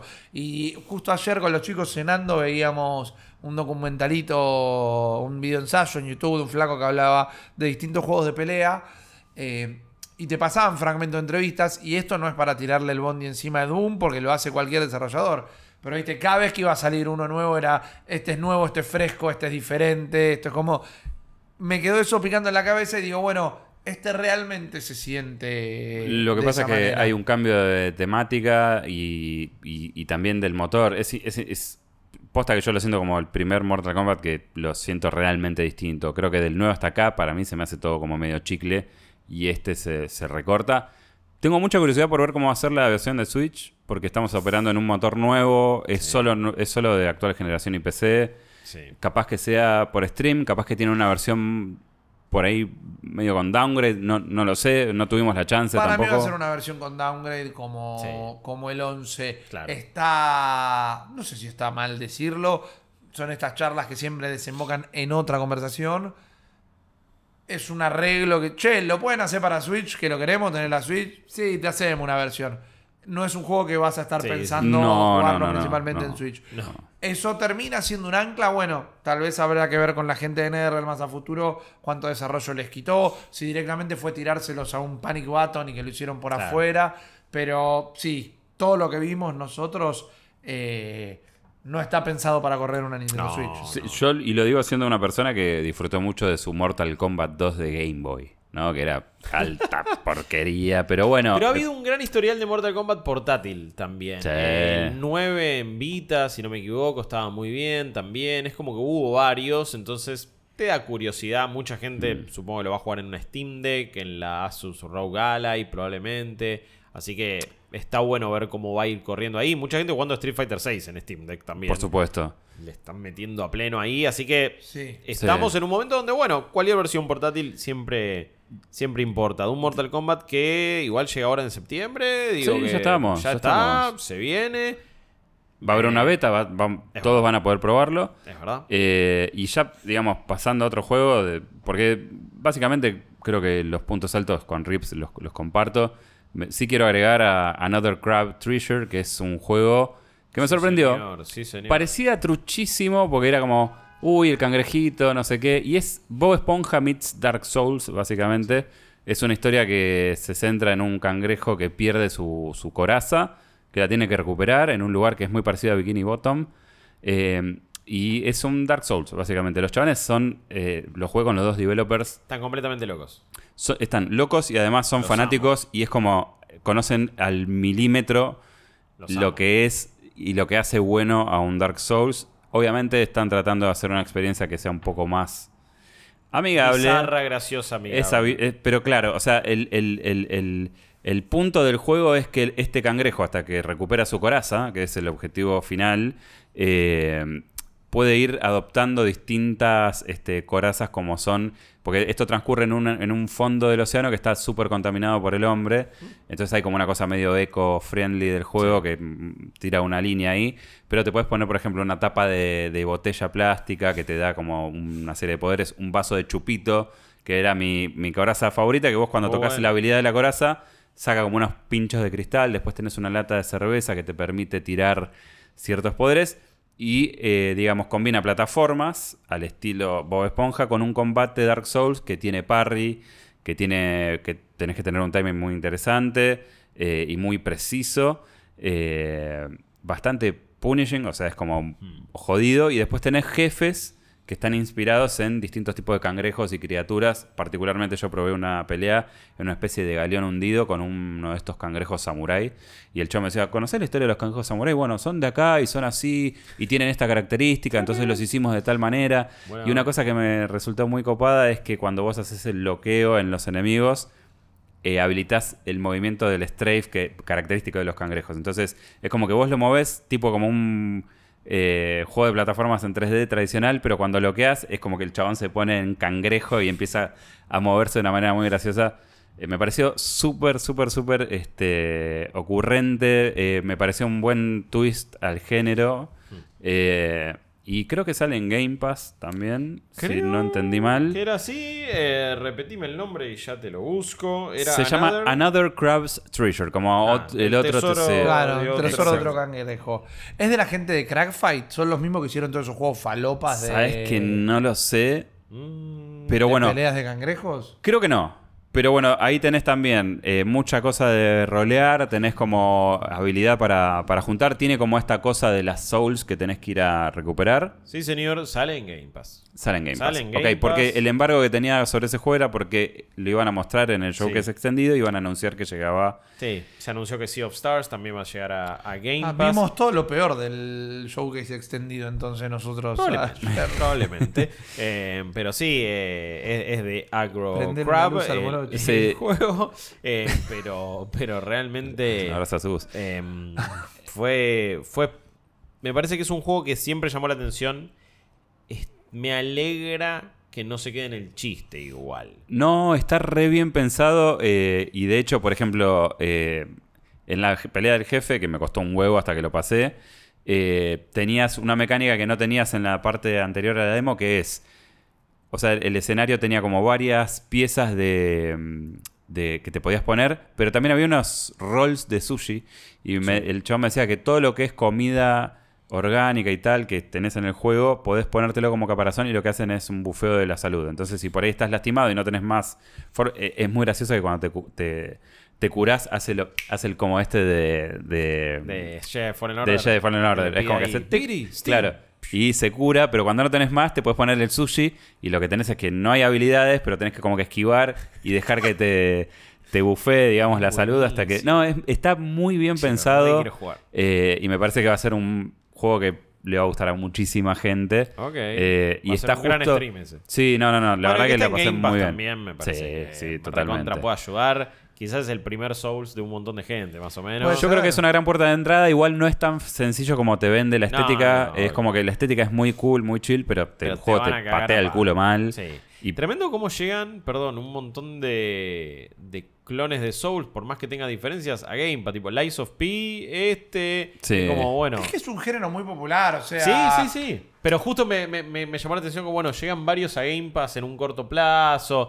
Pero es verdad que, bueno, y también estuvo el de. Ah, eh, Wulong, era. Eh, el Fallen, sí, sí. Fallen sí, sí, Dynasty. sí. Entonces, también tenés muchos pseudo Souls llegando a Game Pass. Y me pregunto si la estrategia no es. Y bueno, como quizás alguien no se anima y no lo compra porque le van a patear el locote, que lo prueben Por, por lo que yo hablé con estos dos pibes que estaban súper entusiasmados y Sí. aparte estaban tomando notas, entonces de repente decía, eh, eso fue muy groso porque estábamos, yo estaba jugando y era como que se producía un momento así de... Hay un- dijiste, che, yo pasé todo el Den Ring en stream, Eh, papu. No, pero eh, hay una tenés habilidad. acá, un claro, cometa sur. hay- había una habilidad que tenías como para tirar unas pelotitas y como que tenían un cooldown. Entonces de repente uno dice, che, ¿sabes qué? Me parece que esto hay que checar el cooldown, tiene que ser menor porque si no se produce esta cosa. No, pero me parece que está bien así. No, no sé. Y tipo estuvieron, empezaron a tener ideas de acuerdo a lo que yo estaba jugando en ese momento. Eh, los chavales súper metidos, súper meticulosos con todo lo que es. Eh, ahí era como, si decía algo de Miyazaki, era como para agarrarnos a las piñas. A ese nivel estaban. Lo Pero, que me parece que hay que entender es que ya no es un nicho el Soul-like. No, no, no, no. Si querés, hacemos las cuentas y puede ser que haya más gente jugando otras cosas que Souls-likes, pero ya no es un nicho. Entonces tampoco Ah, me sorprende tanto que empiecen a aparecer Souls-likes en Game Pass. Total, y a mí me parece que, o sea, en este caso lo que yo percibí por, por hablar con ellos durante los 40 minutos que estuve jugando es, creo que agarraron Game Pass por una cuestión más que nada económica, en el Claro. sentido de, che, cubrimos Necesitamos esto. financiamiento. Exacto. No me parece un juego cheap, o sea, de esto de, bueno, sí, sale en Game Pass. Eh, ¿Y qué otra cosa iba a decir? Y que me parece que estos son los... No, no quiero decir clon, me parece que lo que yo busco de un juego que, que tenga esta línea de, de esta filosofía de juego es... Se nota que han ingestado todo lo que hace Miyazaki, lo procesaron y sale algo que tiene una personalidad. Lo que me pasa con Lies of P, si bien lo tengo en la copa, es que, ok, estoy tratando de emular esto, pero le cambio el skin. Acá hay una cosa de, bueno, ¿cómo agarro todo esto que me, que me da Miyazaki y su equipo y lo convierto en algo que tiene similitudes, pero que tiene su propia personalidad? Sí. Es uno de los pocos juegos del género que yo estoy viendo que está tratando de hacer algo distinto. Sí. Eh, y reformulando ciertos esquemas de juego que son tradicionales. Entonces por eso me mm, es una de las cosas que más me gustaron, porque lo sentí Sí. como muy original y como una- un riff real de, de- respecto a un, a un género, ¿no? A ver, acá está la- la- pa- para mí la prueba de por qué estos eventos vale la pena. Porque sí, entre tanto quilombo, tanto Mortal Kombat, etcétera, AAA. Bueno, y una de las cosas que más te probó es Another Crab's Treasure, un Souls de Claro. un cangrejo que encima va a llegar a Game Pass. Que lo jugaste con los desarrolladores también. Eh, en ese aspecto, una de las experiencias más copadas que tuve es un juego que viene ahora ya dentro de poquito, se llama Viewfinder. Lo habrán visto en un montón de tweets virales, porque es ese juego que vos sacás una foto al escenario y después con una Polaroid sacás la foto, la pegás en una parte del escenario y estás caminando por ese lugar, combinando estilos visuales, agarrando fotos que estaban ahí por el escenario y usándolas y metiéndolas en un espacio 3D y después caminando por ellas y así todo resolviendo puzzles y llegando hasta un cierto punto y pasando de nivel. Entonces estaba al lado el creador eh, que íbamos a tener una demo muy extensa y al final, no, no, tenés tiempo. Ah, bueno, estuvimos como media hora jugando y me contó todo. Me decía, no, porque los speedrunners ya en la demo hicieron esto y esto, pero entonces le ajusté tal y tal cosa, pero a la vez no quiero que de repente, uy, se encontraron una manera medio copada de resolver el puzzle, no se lo quiero parchear, porque también tenés que darle libertad y, y creatividad. En un momento mostró técnicas, no, porque bueno, eran como islas flotantes donde vos estás y tenés que llegar de un punto A a un punto B en Viewfinder. Y quizás era, se tiraban de la, de la isla para sacar una foto desde abajo y después apretás un botón que es un rewind, medio como si fuera en el Forza o en los grid. Sí. Y entonces si apretás lo suficiente, volvés a estar en, en tierra firme, pero tenés la foto. Y esa foto lo usás, lo pegás y le creaste toda una plataforma gigante para poder llegar a donde estabas. Y me parte la cabeza porque podías rotarlas, por ejemplo, las cosas. Y en un momento me dice, bueno, los speedrunners eh, resolvieron este puzzle así. Tenías que. Le sacas una foto, una plataforma alimentada por una batería sola, pero que necesitaba dos. Y cuando la girás, la girás, la pegás arriba, ponele. La batería cae exactamente ya en el lugar donde estaba. Pues como que la duplicaste. Tiene un look and feel de. Parte el bocho. Y, y los puzzles se parece mucho a los de Superliminal. Sí. A mí lo que me pasó con Superliminal, que es un juego que me gustó, es que se hacía denso. Es como. Estabas todo el tiempo avanzando, medio como en un backroom, medio como una zona medio onírica y que. No sentía que nunca estaba llegando a ningún lugar, sino simple resolviendo puzzles. Esto tiene una onda más de juego chill. Tiene una cuestión de. Sí, y a la vez. Bueno, no sé cuán difícil se va a poner. Porque no- por ahora ningún puzzle era, era, era eso. Pero en estética sí, y en onda también. Pero acá es donde yo en un momento le pregunté, che, ¿cuánta gente lo hace esto? No, bueno, como máximo fuimos un equipo de 20, y por eso somos 10, 12. Pues pensé que el chabón me iba a decir, no, esto lo hice todo solo. Y le iba a cagar a trompada. Como, no, pará. Nada, porque le dije, che, me decís que lo hiciste vos solo y me voy a ofender mucho. Pero no. Igual, por cómo me lo dijo, la mayoría de las cosas habrán salido de su cabeza. Y en un momento levantás una foto que es como la imagen de un juego 3D, como, eh, eh, 2D, bien clásico, como si fuera, no sé, un eh, Mega Man, ponele. Con toda la estética pixel art. Agarrar la foto, la pegas en medio del mapa que tengas, eso se vuelve gigante, vos atravesás las plataformas, lo ves en un entorno 3D, lo que de repente era una foto pixel art. Agarrás un power up, pero si vos le habías sacado una foto de ese power up, lo metés de nuevo, se generan dos instancias de esta cosa pixelar. Agarras el power up dos veces y de repente tenés un, do- un cuádruple salto que te permite llegar a otros lugares, sacar la. No, no, no, no. Sí, tiene una cuestión portal. Sí. Estás pensando todo el tiempo por fuera de la caja. Es portal sin estar limitado a dos portales. Exactamente. Sí, eh, Portal eh, a la. Bueno, lo nombró como una. como obviamente No, una clara inspiración. También son Porque para también mí. es bastante Quantum Conundrum. Son, son, Súper. Para mí son todos hijos de Ecochrome. O sea. eh, También, obvio, Esto sí. de las, de las viewfinder, de las perspectivas y todo eso es como super Exactamente. Ecochrome. Así Sí. que esa fue una de las demos más copadas que tuve por la experiencia. Más allá del juego que me encantó. Claro. Tener al chabón al lado y que me cuente todos esos detalles. Estuvo fantástico. En ese mismo lugar probé Beastie Balls también. Muy copado. Eh, muy copado, me pregunto cómo se va a sentir a lo largo de toda una parte de, de toda una experiencia o varias horas. Básicamente es un volei Pokémon. Eh, tenés Beasties, eh, los Besties, que son criaturitas a la Pokémon, que no son un choreo atroz como ese que vimos en Summer el Game Pokémon de las armas. De la, la- Papá. las ovejas con la AK-47, que eran modelos copiados de Pokémon. No. Pero este en mecánicas, en cierto punto le copia mucho más que ese juego, lo cual es raro. Porque eh, tenés ahí como la partida, que es un partido de volei. Pero, y que podés jugar como el mejor de tres puntos, ponele si se cae la pelota, pero que si eliminás por completo a un rival, si le sacás toda la vida, ya ganaste. Entonces, dos bichitos de un lado, dos bichitos del otro, y si tenés que sacar, decís, bueno, hacia dónde va el saque, podés Es un. RPG de volei. Es un RPG de turno, por turnos de volei. Sí, es un Tactics de volei Pokémon. Yo, yo le hubiera puesto la cabeza de pensarlo a penitas más para sacar a los Pokémon de la ecuación y que fuera con personas. Con, Porque un, digo, cu- es- con un Kun, digamos. Ponele, Eh, es que es un juego, es el de los supercampeones de fútbol, En de family, punto, sí. pero de volei y con de estrategia con turnos, pero con otra perspectiva. Entonces hay una el, el humor del juego estaba bien, de por qué son estos bichitos. Sí. Hace referencia a Pokémon todo el tiempo y La es como estética está buena. no se burla de Pokémon, pero se dice reconoce que es un Pokémon el Sí. juego y eso hace que el humor esté bien. Pero digo, los lo que- tipos de ataque. lo que más me gusta es la parte de volei por turnos. Entonces, sí, sí. quizás si era otra modalidad, hasta me gustaba más. Me hizo acordar un poco el de Dodgeball, que salió hace un par de Dodgeball años. Academia. Eh, Dodgeball Academy, que a mí me encantó ese juego, eh, pero que lo jugó poca gente. Temo que este sufra el mismo destino. Para mí, pero va era a muy tener- interesante. Para mí va, va a sufrir un poco el mismo destino. Eh, tenía un estilo artístico muy parecido. Era un Cult of the Lamb, pero con un poquito más de serrucho. lo- para, para que entiendan los Adrede diseños. el serrucho Sí, igual. Para, para que Sí. pareciera más eh, old school. Vamos a decirle pixel trash. Tal vez, digo, es como una cosa de. te- lindo término, ¿no? Muy bueno. Porque era buscado que se viera Como los prolijo. taquitos que estamos comiendo a veces a la noche, que son también Pixel Trash. Pura, pura Pero trash. muy bueno. Eh, Pixel Trash me encanta. Potencial título de- del podcast. Eso, bueno, fueron dos experiencias muy copadas que también tuve ahí. Obviamente en mi caso fue ver Armor Core. Eh, Armor Core 6, eh, Fires of the Rubicon. Es From Software volviendo a una de sus sagas clásicas.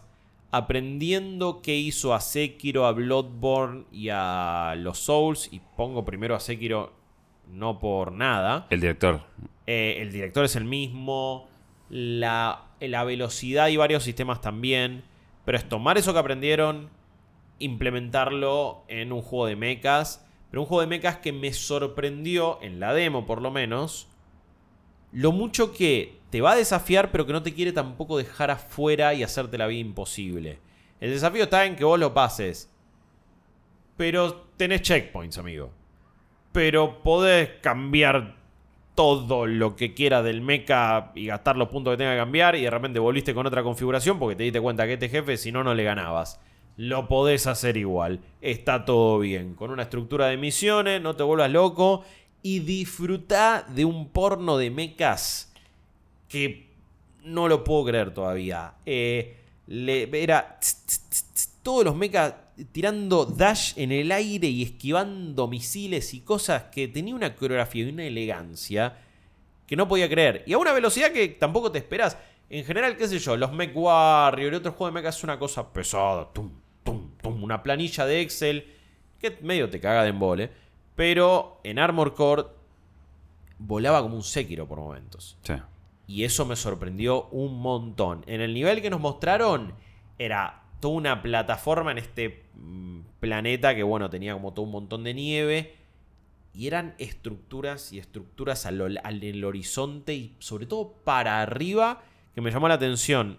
Habrán escuchado en un montón de lugares, también las otras personas que vieron la demo, hablar de la verticalidad del mapa. Y la verdad es que te sorprende, porque era prácticamente pensado para arriba. Y es una sensación muy distinta a lo que suele darte los juegos de FromSoft, a lo que incluso también podía dar Sekiro, que en algunos niveles igual Tenían tenías ¿no? estas estructuras que, y de repente estabas tirando con el gancho ahí y te venían estos, los que eran medio pajarracos alados y te daban de sorpresa y todavía los odio.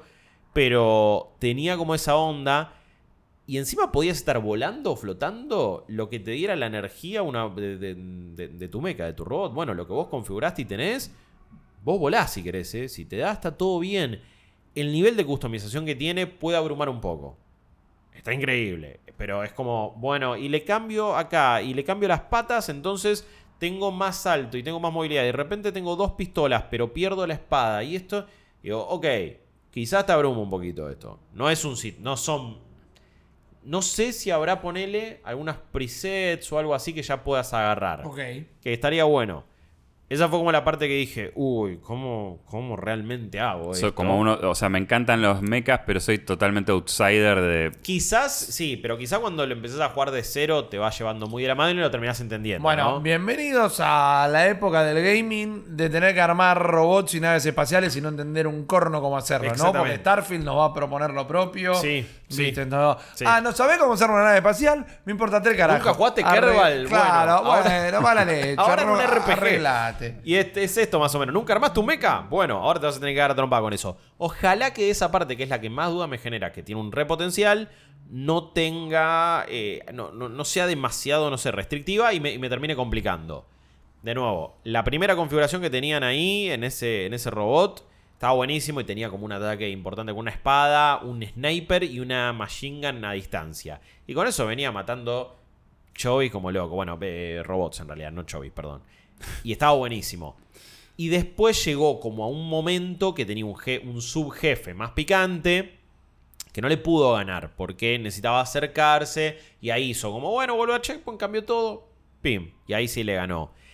Lo que me llamó la atención es que hay como una barrita de lo que era el stagger, ¿no? En, en- en- en- Sí. en otros RPGs y en Sekiro también, que es la postura, pero bueno, en un mecha llamalo, no sé, escudo o lo que quieras. Pero en cuanto le terminaba de bajar eso, quedaba vulnerable a un ataque que lo terminaba de hacer bosta. Y vos también, entonces, te curás apretando para arriba en el D-pad como si fuera un Souls, eh, y- pero vas arreglando el mecha. Pero me llamó poderosamente la atención la velocidad que tiene, lo lindo que se ve el combate, eh, la verticalidad del mapa y después llegabas también a un jefe que era una cosa gigante, hiper jodida, que él hizo... Lo mató y dijo, y bueno, y para ver cómo lo derrotan, van a tener que esperar a que salga el juego. Es como, bueno, ahí está, se terminó la demo de media hora. eh, pero me partió absolutamente el 8, me pareció espectacular. Y ojalá que el resto del juego igual sea tan... No sé si accesible, no, no sabemos, va, va a ser jodido. Pero por lo menos en los papeles quizás empieza a entender From Software la filosofía que tuvo más bien en Elden Ring, en el hecho de... Es igual de jodido algunas cosas. Claro. Pero la calidad de vida te la vamos mejor, ¿viste? La- las cositas para que para que lo engorroso sea ganarle un jefe o entender el combate y no el resto. Porque el resto no cree que sea un, calvario. En Elden Ring era, no, y convoca a este. Y no, la senda hasta el jefe no es un garrón. Muchas veces tenías un checkpoint al lado de los jefes. No es que tenías que hacer un recamino. En algunos otros casos sí, y rompía la bola. Pero en la mayoría no. Acá parece que quieren hacer lo mismo. De nuevo fue una demo a puertas cerradas, un juego que llega ahora en agosto. Em, no esperen un nivel de, de calidad visual a los CD Projekt eh, o a lo, no sé, o a algún otro juego. Es un juego de From Software que corre incluso en la generación anterior, pero que eh, en materia de rendimiento estaba impecable. Y después, ya lo comenté en el stream post Ubisoft, Prince of Persia, eh, Prince of Persia. Persia. Eh, ahí eh, el, el regreso del príncipe de Persia en Ubisoft es lo mejor que jugué. Lo mejor que vi fue Armor Core. Lo mejor que jugué fue este juego. Es un Metroidvania puro y duro, 2D. Metroid, eh, Metroid Dread. eh, Metroid meets, Dread, eh, eso. Persia, boludo. Eh, tiene. Es que para yo vi, mm, yo no jugué, pero vi segmentos que decía, puta, esto está calcado. Que está bien, hay que, a los mejores hay que robarle. Hay que por supuesto. Pero digo, wow. Y capaz que esta era la reinvención que yo esperaba de un, de un Assassin's Creed. A mí me gusta que vez. se le notaban más momentitos celeste que, También. que Bueno, Metroid. la principal inspiración para mí son los, los momentos plataformeros más jodidos de Hollow Knight. Que llegan un poco después, pero que necesitaban ese nivel de precisión, dash, tuk, tuk, pam, pum. Eh, pero hay cositas de Celeste, hay cositas de Metroid Dread, de Symphony of the Night, de todo lo. de Ori, sobre todo, mucho de Ori también. En, ¿Vieron? Eh, Están esa- robando los mejores. Está bueno, bien. es que no es que vos decís, uy, le choreó acá. No, ok, en todos estos años salió una bocha de Metroidvania. Eh, roguelike, no roguelike, con una historia, con un eh, pixel art, no pixel art. La mayoría a mí me gustan, están- muchos han sido juegazos. Hollow Knight, Metroid Dread, Los Ori, etcétera, Dead Cells también. Sí. Y este toma todo eso, hace un combate súper dinámico, súper vistoso. Con R2 metes dash y para adelante, para donde sea, y te vas moviendo a la velocidad de la luz, más o menos. Estás corriendo, deslizas, saltas, rebotas en la pared, vas para adelante. Te viene una bola con pinche dando vuelta y la esquivas en el momento preciso y exacto, súper ajustado. Le falta encima bastante, sale en enero. Tienen como para mejorarlo. Pero me parece que, uy, hicieron una jugabilidad deliciosa. ¿Sabes lo que tiene bueno de eso? Que vos jugás un Ori, juegazo, espectacular, amo los dos, eh, todos estos juegos del estilo Pero es Ori. son Yo juegazos. siempre digo, pero sorry. Es que lo que hace es que el príncipe de Persia se Bueno, el vuelva a combate sentir... de los Ori no está muy bueno. Va, No, para mí, para mí es lo más flojo que tiene. Pero a ver, yo lo- para mí son dos juegos espectaculares, pero Sí, lo que sí. voy es que lo que todo esto que el príncipe de Persia toma de otras franquicias es que igual no es que se lo adueña, sino que vuelve a hacerlo sentir un príncipe Sí. de Persia. Si vamos al príncipe de Persia que jugabas en DOS con un monitor monocromático, tenías que, era todo muy lento, ¿viste? Medir el salto, tomar carrera, apretar el de saltar en el momento justo. Esto es la evolución natural de esto, pero la acrobacia. ah, El, el príncipe de Persia no es combate, el príncipe de Persia es acrobacia. Bueno. Que recupere ese lado, para mí el- es fantástico. Y es que encima me parece que lo que toma de la trilogía 3D que tanto nos gustó es esto de las plataformas. Es esto de el desafío que sea un momento de decir, uy, ¿cómo llego hasta allá? Atravesando todo esto y solucionando esto otro. Tenés también arco y flecha constantemente, tenés medio como un boomerang que tirás y traes y, siempre puede estar ahí disponible. Y tenés una habilidad que después en lo que presentaron en la conferencia, en la demo que probé, no tenía algún que otro uso, pero no tanto. Si vi que encima la vas a tener que usar para plataformas, que es apretás L1 y creas un fantasmita en la posición, en el ataque, en lo que sea que estuvieras haciendo. Es tipo, salté y apreté cuadrado y pegué y apreté L1, se me quedó el chabón con el movimiento de la espada, pero se quedó congelado ahí, yo seguí jugando y cuando aprieto L1 de repente vuelvo para atrás y me teletransporto a ese momento exacto y mi personaje termina de hacer el movimiento de pegar, por ejemplo. Pero quizás en una plataforma vos venís corriendo y de repente te viene persiguiendo algo de atrás más rápido que vos. Y si vos ya habías apretado L1, cuando te está por agarrar, metes el teleport y zafás. Entonces lo van a aplicar para un montón de cosas. Y es una habilidad que te sirve para combate, te sirve para plataformas. Está buenísima. Hay un sistema también medio RPG de amuletos que te permiten cambiar mucho. Eso medio parecido a Hollow Knight también. Entonces, como que, de nuevo, tomo un montón de sistemas, leveleo, armas, etcétera, eh, incluso equipamiento también. Uy, mirá, encontré un anillo de tal y tal cosa. Uh, me lo equipo, tengo más uno de esto. Tiene elementos RPG. Me pareció un juego completísimo, incluso cuando falta bastante. Es un, es un tipo de juego que me encanta, pero me sorprendió lo muy ajustado que estaba todo. Tuvo un jefe al final, te parte la cara, pero que una vez que aprendes los movimientos, tiene un parry también con una ventana eh, bastante amigable y lo terminás eh, entendiendo. Y tiene mucha espectacularidad también en ciertas coreografías, ciertos poderes, momentos donde, bueno, habilidades especiales se acerca a la cámara, muy vistoso, mucho color. Es un juego bastante desfachatado en ese aspecto. Y me encantó. No estamos jugando con el mismo personaje de la trilogía 3D. Es otro personaje que se llama Sargon. Eh, formás parte de un equipo de elite llamado Los Immortals. Y tenés que rescatar al príncipe de Persia. Que medio como Peach está encerrado en un, en un Catán y él lo raptó. Y tenés que ir a rescatarlo, básicamente. Está bien, yo no creo que nadie se ofenda. Digo, el príncipe de Persia no es hecho auditorio No, o cosas no, como que me importan tres carajos quién es. Olvídate, olvídate. Lo vi corriendo en Switch. Delicioso. En Switch. Delicioso. Eh, así que le diría que es quizás una, una versión que puede estar buena. Sobre todo para un juego que, y sí, que como Metroid Dread, que también está bárbaro para Claro. tener portátil, acá un poco puede pasar lo mismo. Eh, en un título que la verdad no nos veíamos venir porque de Príncipe de Persia esperábamos más que muestren la remake de Sons of Sí, Time. era lo que se comentaba antes. Que ahora no sabemos ni en Sí. qué infierno de desarrollo está realmente, porque no sé ni cuándo va a arribar. Eh, Tengo sí. uno para sumar rápidamente. Sumemos los juegos que más nos coparon, después vamos a hablar Hablando de cosas que uno puede ver y no, y no jugar, eh, tuve la chance de ver la demo de Alan Wake 2. Uy, sí. Eh, estuvo bastante piola el setting. Estábamos en la parte de la puerta cerrada. está- éramos 12 más o menos. Te daban tus propios headsets. eh, Mm. Te sentabas en un sillón, en un ambiente ambientado como alguno de los lugares de estos del juego. Eh, y básicamente lo que nos mostraron fue eh, en un dev kit de PlayStation 5 eh, la antesala a los momentos que vimos eh, en el tráiler. Por ejemplo, este, este tipo con una cornamenta que aparece. Uh, sí. Es una secuencia donde llegamos a un bosque. Esta saga, que es la, la, la- una- La otra protagonista. la otra protagonista. Sin- Va a ser 50 y 50, dijeron que podés ir y venir. Podés hacer todo con un solo lado si querés. Sí. Lo- me- son un montón de cuestiones que hemos preguntado en la ronda de preguntas y No respuestas. entiendo cómo va a funcionar a nivel narrativo. y no eso, nos eh. quieren decir tampoco. Pero bueno, la cuestión es que llegás al bosque. es- se nota mucho la inspiración que tienen en Seven y en True Detective. Es Oh, me encanta. ese tono, está captado a la True perfección. Detective más Remedy, ya está. No, y aparte No lo que fallar. una cosa que tiene que el juego en, en lo que es el manejo de inventario, la- el lenguaje visual que tiene, la, la- la tipografía, cómo funciona, eh, cómo ves los ítems, el hecho de usar painkillers, o sea, es como que se nota que es el juego que está conjugando todo lo que hizo Remedy hasta ahora, eh, incluso cuestiones más meta que tiene.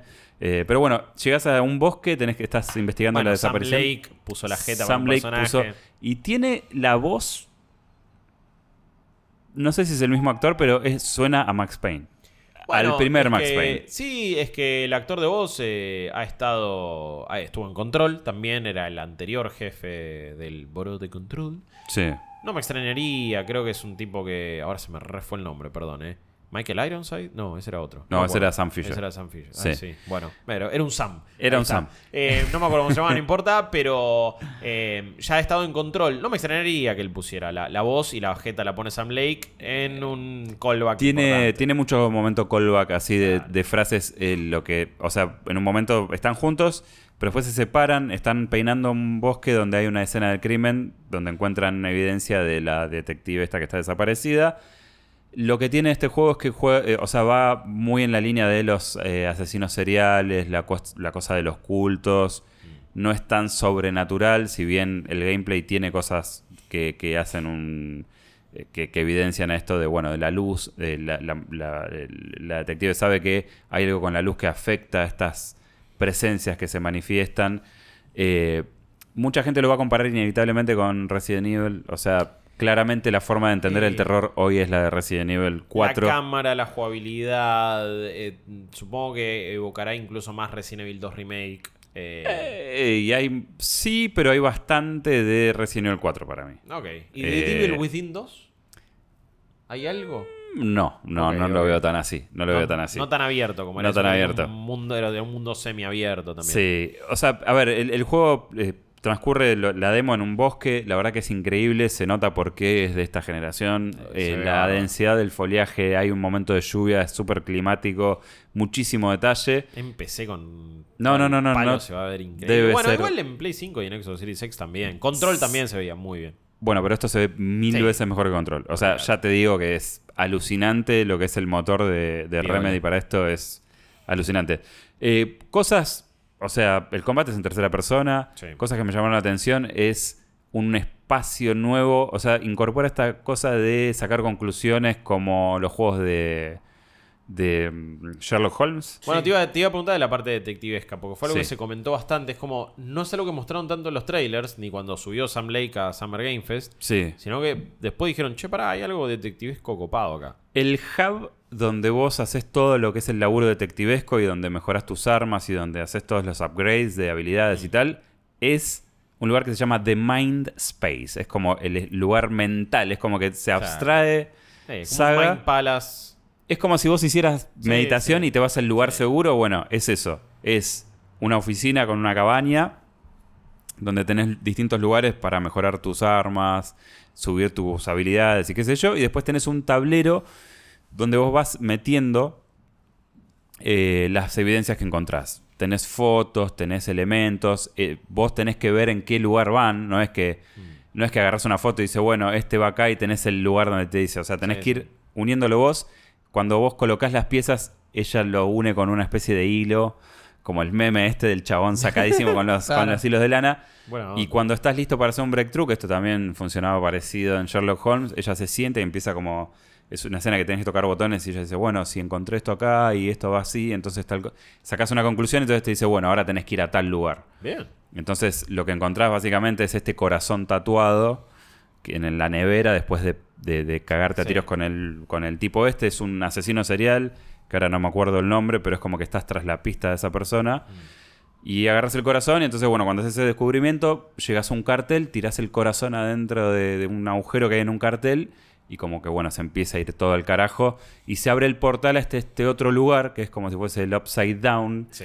que no lo vimos completo, pero es como que este juego plantea la existencia de otro lugar alternativo. Claro. Donde Max Payne, donde Max Payne, donde, Donde Alan Wake. donde Alan Wake está Claro. atrapado.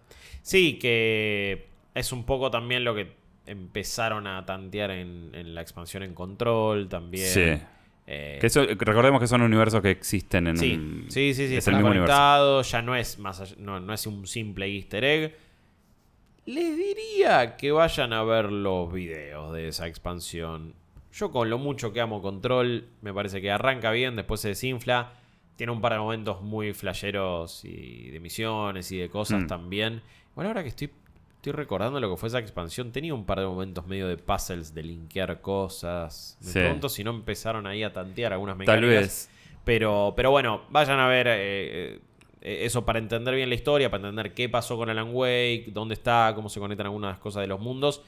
Pero sí, esa es la zona que me intriga más ver, porque a nivel visual parece muy copado, muy creepy, pero muy copado. Es súper creepy. El juego, digamos, te tira como estos recursos de video que tiene Remedy, que, por ejemplo, eh, encontraste algo que evoca al tipo y de repente un video te interrumpe. O sea, estás Sí. jugando y te aparece con un video superpuesto. Un estilo muy marcado. Sí, Remedy. pero es como muy turbio, ¿viste? Cuando eh, te hace saltar del asiento y te genera una incomodidad. Y después llegás a encontrarte con ese tipo en el otro lado. Claro. Y cuando lo derrotas, es como que se, hay como una especie de fusión extraña.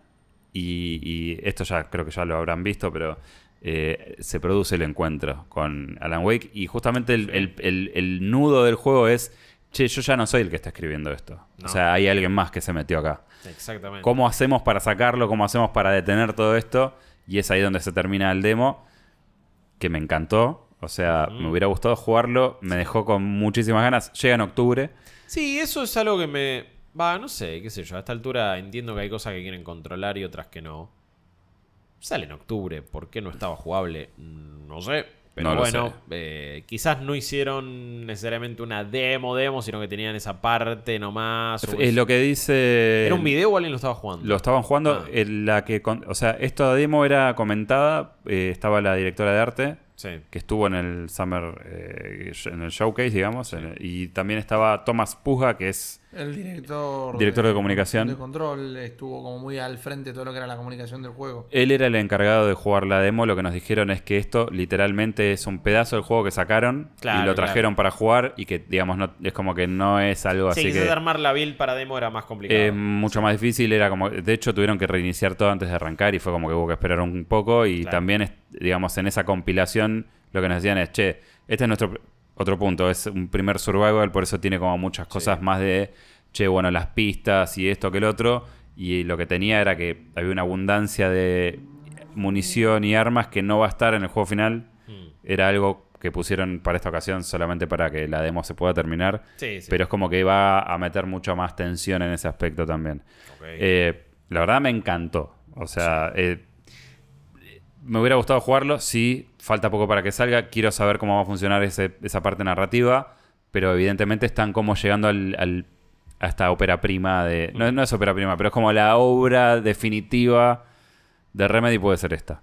Em, de- a ver, no sé si ustedes tuvieron muchas decepciones o cosas que no les hayan gustado tanto. Para mí, decepción es una palabra grande. Sí, Sí. tal vez vi cosas que termino Porque diciendo. no te terminaron de cerrar, ¿viste? "¿Cu- ¿Cuándo vamos a aprender? ¿no? Ah, ah. Ese es un gran mote, creo que. aprender?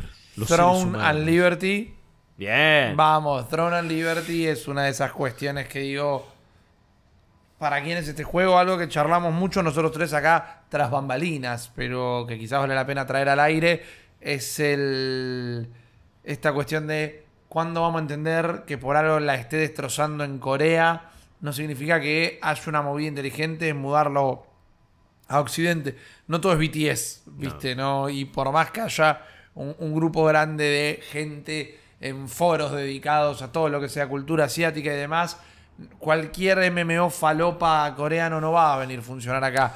Y en el contexto de eso, yo pruebo Throne and Liberty, que es una apuesta de Amazon que de una manera más que tibia, diría directamente escondida, dijo hola en esta Summer Game Fest, porque de repente en cada cinco juegos, cada seis juegos, uno decía Amazon Luna así chiquitito abajo, es como... Sí, en ningún momento salieron a- a querer eh, robar protagonismo ni nada por el estilo, pero bueno, es una cuestión de que existe, se tantea todo eso. Y este juego que vienen a traer, claramente es coreano, no estaba terminado eh, lo que era todo el proceso de localización. Yo como si esto fuera un Pokémon en el 99, lo jugué mitad en coreano y mitad en inglés. Así que hay cosas que no podía entender lo que estaba sucediendo. Pero esto es un MMO de corte muy clásico dentro de todo, que se juega con, con el mouse y teclado, no, no se podía jugar con pad, que no me gustó, yo no soy muy jugador de MMO, por más que en su momento lo haya sido, pero para poder girar la cámara además había que cliquear y arrastrear, y arrastrar, perdón, y para lo combate, para lo dinámico del combate me- se me volvía medio incómodo Claro. directamente. Pero sí me pasa, y ahora voy a dar algunos detalles más, que si vos arrancaste jugando Argentum y ves Throne and Liberty y es medio el momento Futurama de te congelaron Sí. y pasaron mil años, no 20 o 30. Y decís, esto no puede ser nunca un MMO porque se juega como Dragon's Dogma. ¿Viste? Se ve y se juega. Se ve y se juega como The Witcher. Y todos los personajes tenían un nivel de detalle terrible. Algo que estéticamente me gustó, pero porque me parece que había una búsqueda. Es esta fantasía medieval de corte tecnológico, viste, medio woodpunk, de que Entiendo. tienen máquinas para todo, todo polea, madera y soga, pero tienen máquinas y tienen Sí. y tienen toda la bola. Em, y todos los personajes y toda la identidad del juego era occidental, ¿viste? Entonces era como coreanos haciendo personajes occidentales y tenía cierto sabor de alguna manera. Y la historia es que, bueno, en un po- poblado de esto que tiene medio pinta de campiña alemana, ¿viste? Medio. eh, el. El musical, ¿cómo se llama? El de los Eh. nazis, La novicia rebelde. ¿Viste? Va medio por ese lado, pero con magia. Cae una mina repulenta que está del lado de los demonios y destroza todo. Vos sos un huérfano que queda protegido con muy poca gente en una iglesia. Y de repente pasan 20 años y vos eh, te transformaste en un aventurero. Todo el mundo te reconoce y dice: Ah, vos- yo estuve con vos encerrado en esa iglesia. Mira. Yo estuve con vos en el. eh, Qué alegre coincidencia. en el reformatorio, viste, cosas por el estilo, en la casa de huérfanos. Eh, entonces vos vas trazando relaciones con todo el mundo y esas relaciones después van a ir modificando un poco las estadísticas de tu personaje, con quién decidas relacionarte, con quién no, también si te vas más para el lado de la magia, cosas por el estilo. Está basado en armas, está basado en habilidades de armas, todo este MMO. Y tiene la particularidad de que te puedes ir transformando en distintos animales. Te puedes transformar en un lobo, en un lobo, perdón, te puedes transformar en un águila. Y después, cosa que yo no llegué a ver en la hora más o menos que jugué, te podés transformar en monstruos que vayas matando. Pero en jefes, en monstruos gigantes, no es que recibís la habilidad de ese bicho sino que te podés transformar. Y en esta demo, para efectos de, para mí, entender lo que es jugar con gente, había un montón de NPCs que asistían en el combate también. Y era, no, no era un, un Souls-like y no tenías que tener ese montón de estrategia, pero había lugar para pegar, esquivar, moverte, arriesgar una defensa que funcionaba más o menos con el parry, sol, con la salvedad de que todos los ataques tenían una suerte de lag adrede, onda que vos lo accionabas y te posicionabas como hasta que termine de salir el ataque. Lo mismo con los enemigos, anunciaban mucho el ataque, pero vos tenías lugar para moverte, tirar un rol, esquivar. No era más como te hago numerito, numerito, numerito y vos me haces numerito, numerito, numerito a mí. Era vistoso. Son estos juegos que yo no los entiendo y por eso pienso que no funcionan en Occidente particularmente, que es jugás Throne and Liberty y ningún otro videojuego nunca más en tu vida o no lo jugás. Claro. No es una partida de una hora por noche, No. no, es como... Bueno, yo eh, tengo un embargo hasta el 25 de julio para Blue Protocol, que es otro de estos que trae Amazon, que en esta ocasión lo hacen con Bandai, pero por alguna razón solo podemos este, vincularlo en- según la, la- la información de prensa a, a Amazon. Pero también, mi pregunta era la misma, es como... Está bien, entiendo que funciona en, en Corea un montón, pero... Claro. ¿Y, ¿Y? después? Pero ¿Y? también había otros. Por ejemplo, probamos Undown, Sí. Sí. eh, que era un survival así tipo eh, PC y celulares. State of Decay con un montón de otras cosas que ya conoces, con, con eh, eh, ¿cómo se llama? Rust, Sí.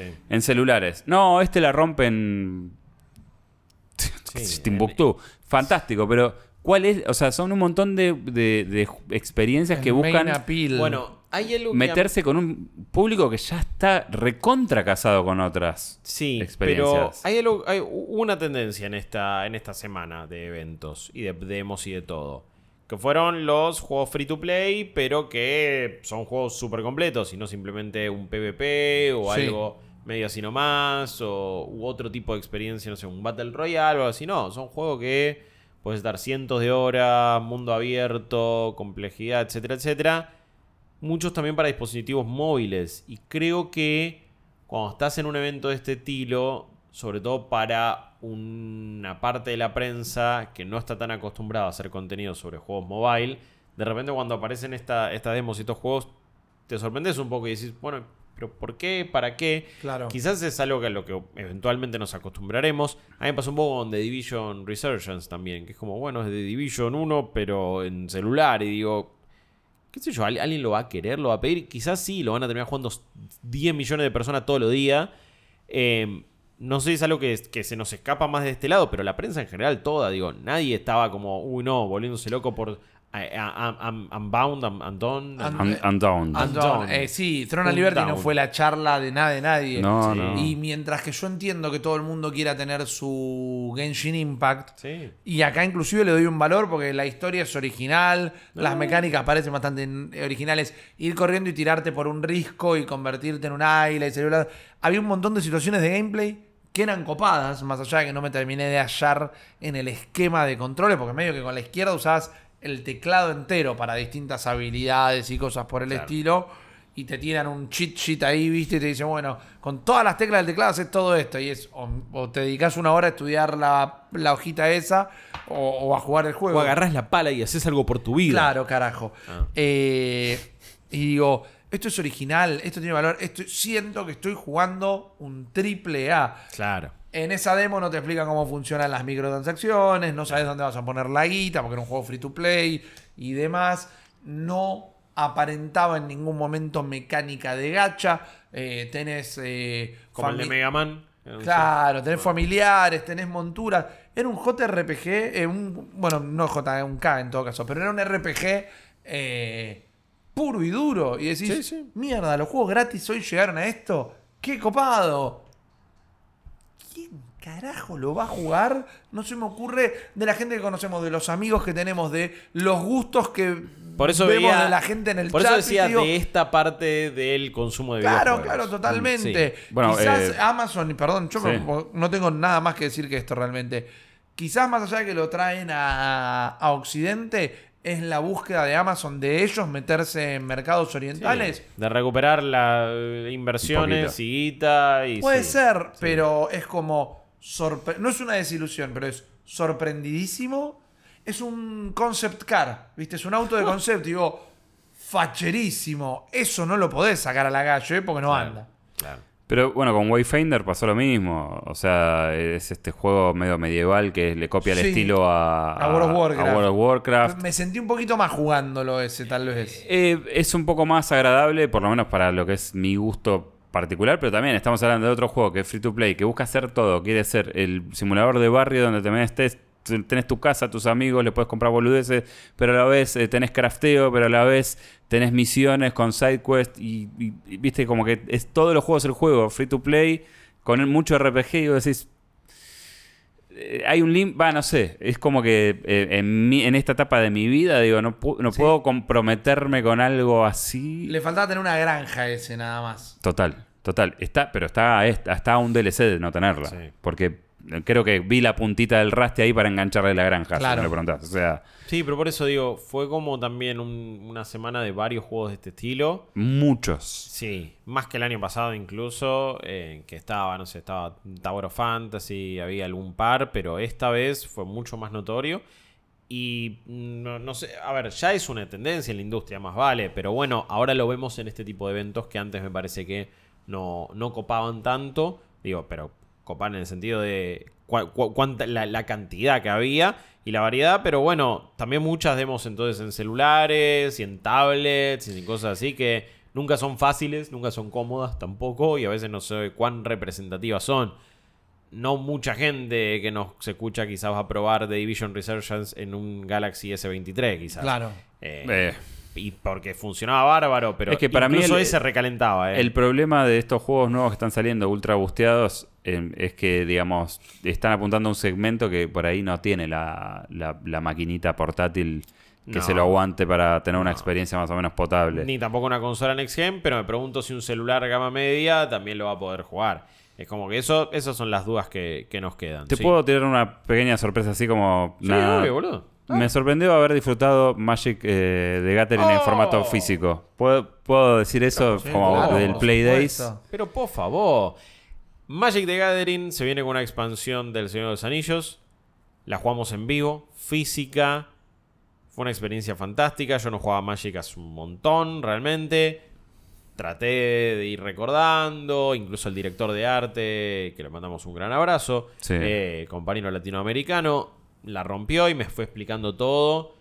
pero muy buen arte de las cartas, muy buenas mecánicas creadas a partir de- del mundo de de los Anillos, Mordor de un lado, la comunidad del otro, lo bien diferenciadas que estaban las mecánicas, los distintos tokens que vos podés utilizar, eh, la, la complejidad y la- las herramientas que ofrecían las cartas. Eh, de repente me desplegó dos catapultas que si había orcos le metía un token de piedra gigante que me podía pegar a mí, yo no lo podía defender, pero yo podía meter comida para que las, que- para, para que las criaturas tuvieran algunos beneficios, pero la podía sacrificar y recuperar vidas.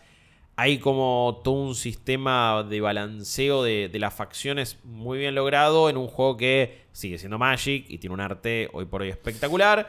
Y que, nada, sí, lo jugamos en una situación ideal. Sí, ideal. Eh, me dio un poquito de miedo verme al espejo y decir, ok, acá tengo el rasgo del gordo Magic que pensé que no lo tenía. Eh, pero bueno, me, me sorprendió. Me dieron Sí, ganas de ir jugando obvio. y, y eso y lo fue... vamos a estar haciendo, lo vamos a estar haciendo con la comunidad. Sí. Tenemos varias cosas planeadas. Así que atentos a los próximos Battle Pass en cafecito.app barra New Game Plus y en codionfi.com barra New Game Plus. Seguimos también armando nuestro Battle Pass Plus de este año porque lo Claro. habíamos completado el primer día que lo anunciamos y extendimos algunos goals. Queremos, queremos meter eh, patinaje sobre hielo con la comunidad, paintball con la comunidad. Estamos muy cerca de los 4.500 cafecitos. Un cafecito son 200 pesos. Se aprecia la ayuda. Y en Coffee seguimos buscando nuestro Battle Pass de periféricos para poder hacer también contenido con un Feisty, con un volante, con cositas del VR que me parece que eh, van a estar bastante, bastante piolas. Nos queda solamente hablar de quizás lo, lo- lo último que sucedió, que fueron las conferencias de, de Xbox y de Ubisoft, que las analizamos igual con mucho detenimiento en los streams.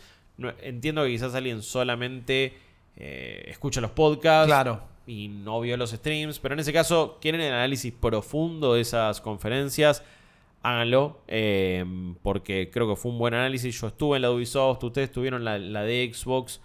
Más allá de, de detenernos específicamente en algunos juegos, porque de los que pudimos probar de Ubisoft, ya les conté de dos y no hablé todavía de Crew Motorfest acá en este podcast.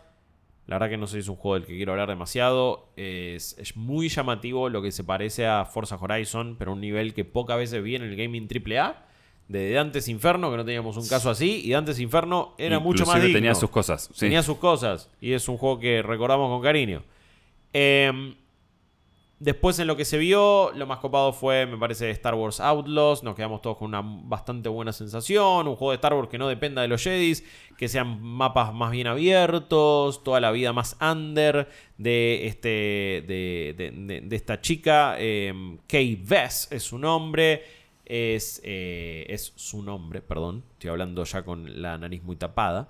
Y em, ella se va ganando la vida haciendo un montón de misiones, pero de repente en el trailer ya la ves peleando contra Stormtroopers, todo esto entre episodios 5 y 6, recuperando un poco de- de- del espíritu de algunos proyectos medio fallidos del universo Star Wars, que esperemos esté realmente muy bien. El tema es que, qué sé yo, pienso en Ubisoft, juego de mundo abierto, tercera persona, y se me viene Watch Dogs Legion como un último ejemplo. no es el mismo Somos- estudio, es Todos más- tenemos igual un poquito el PTSD de che, otro Far Uno Cry, che, Ubisoft y otro- llora en sí. algunas cosas, pero en otras de repente Prince of Persia pinta bárbaro. El de Avatar no se pudo jugar, este de Star Wars tampoco. Pero hay un par de cosas que me resultaron interesantes, pero es la fórmula Far Cry y esta tengo miedo que sea la fórmula Watch Dogs. Y es como, ok, va a tener que demostrar. Así Va a tener que demostrar- Te, te ilusiona con algunas cosas y otras no. Nadie te puede cerrar. culpar, nadie te puede culpar porque eh, si hay algo que ha hecho Ubisoft es repetir el, el- el Ey. esquema incansablemente hasta que ya te agotó. Eso es lo Eh, que pero bueno, esperemos que esta sea una oportunidad de Esperemos cambio. que hayan aprendido Sí. también después de muchos años donde a veces no anunciaban nada, proyectos que no le fueron bien, Far Cry 6 no le fue bien, muchas otras cosas que no están funcionando tan bien. Assassin's Creed Mirage, la verdad que no calentó a nadie, incluso tuvo una demo hands off. La, la jugaba la- estaba, estaba la directora del juego y alguien jugándolo. Fue una misión un poco más extendida de la que se vio en la conferencia. Parece un juego que va más para atrás de lo que va para adelante, así que veremos.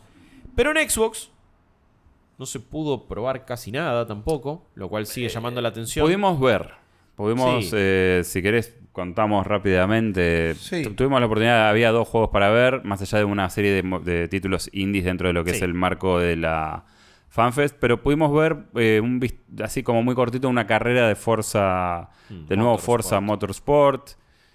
A ver, novedades y no hay muchas. Eh, sí, digamos, es un juego que eh, técnicamente está por encima de todo lo que vimos hasta ahora. Sí. Es 4K 60, estaba corriendo en un dev kit. Nos dijeron, esto es Xbox Series X. A mí visualmente es un, eh, siempre es un juego que resulta, pero en esta... Ey. Yo creo que acá Sí, sí, metieron un... Forza Horizon de mundo abierto ya se ve increíble en No, una no, no. Xbox. Acá ya Acá- metieron quinta a fondo. Sí, o sea, porque no está en Xbox One. este, Esto ¿no? es benchmark de consolas, Total. esto es nivel eh, Flight Simulator en cuanto Claro. a, a la atención al detalle. Y no te digo en las carreras, que igual se ve como no se ve nada. En el momento del auto arriba de la tarima con el planeo 360, no sabes si te están mostrando un video Sí. o estás viendo un auto. Y si no interviene ningún humano, si no interviene nada animado, es como que el nivel es otro. Está del lado de los. Ah, bueno, no sabías cómo se construye una nave espacial, vas a tener que aprender. Pero mucho más simplificado en dos. De dos maneras. Primero que tenés la manera de automatizarlo directamente.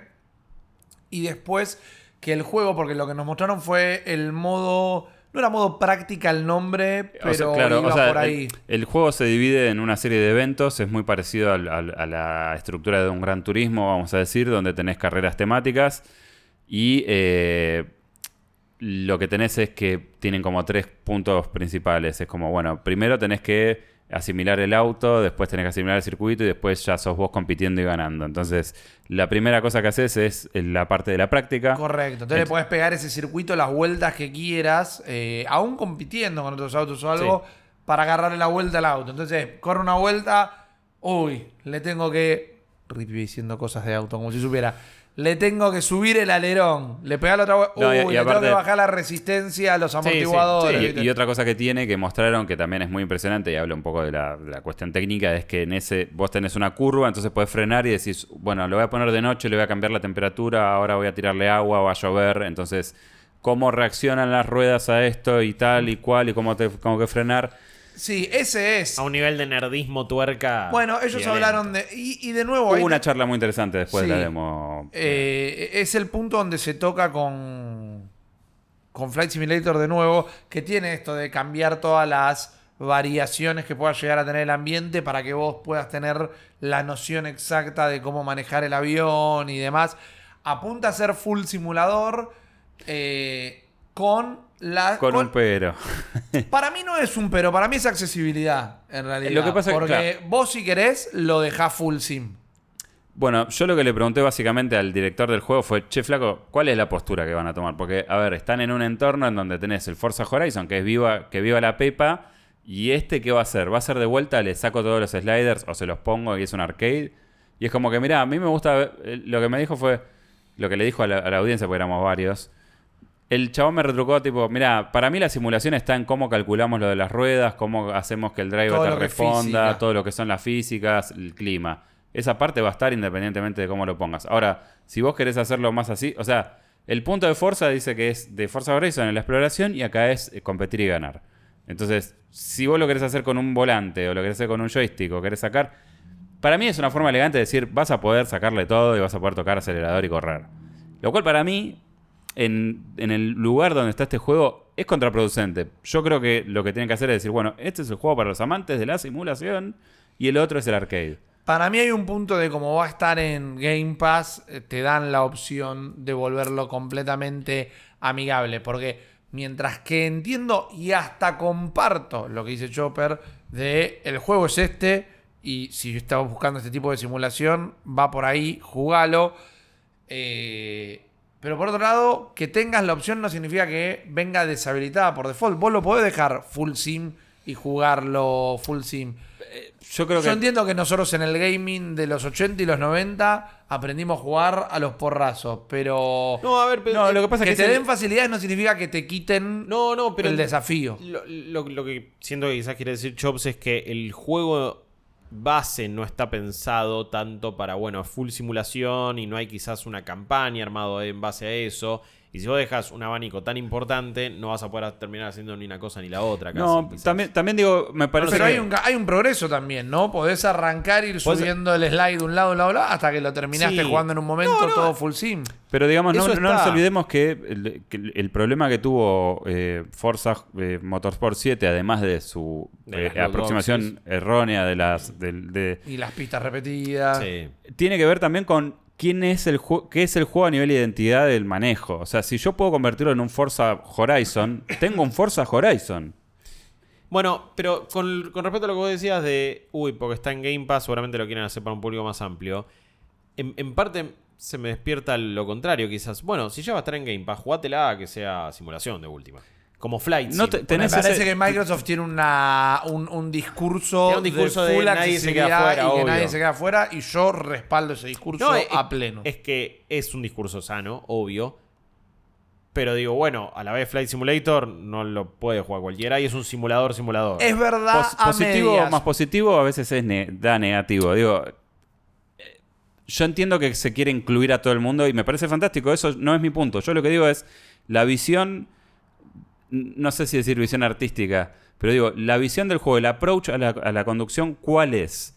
Jugátela. Gran Turismo es un simulador que le podés agregar o sacar asistencias, pero siempre está siendo un simulador. Claro. Siempre va a ser distinto a jugar un Need for Speed. Sí. Para mí ese es el approach que tendría que, que tener para no cancelarse, como sí ya pasó con Forza Es que a Motorsport mí 7. Lo que me parece, y le puede llegar a jugar en contra al juego, pero no es un simulador de conducción, es un simulador de autos. Y no es necesariamente lo mismo. Y en este discurso que daba el flaco que creer o reventar, no maten al mensajero, tampoco me importa, pero que decía que estuvieron hablando con los que hicieron todos los simuladores de todos los autos de Fórmula 1, por ejemplo, y que muchos de los de Fórmula 1 les decían a ellos, ni nosotros tenemos esto que ustedes están simulando acá. Y que antes las ruedas, esto es porno de simulador, ni siquiera es porno de autos, es porno de simulador. Y antes las ruedas desde la física tenían un punto de contacto contra el suelo, ahora tienen ocho puntos de contacto cada rueda. Y que el peso del auto, y que esto es como, ellos quieren, para mí, darte la sensación de este auto, si vos te subís y lo manejás, se maneja así. Pero no la simulación de poder terminar corriendo de verdad en la Fórmula 1 como el pibito que jugaba Claro, Gran Turismo. claro. ¿Me explico? Sí, sí, sí. Eh, es un poco, el de nuevo, es de nuevo un poco la, la visión Flight Simulator.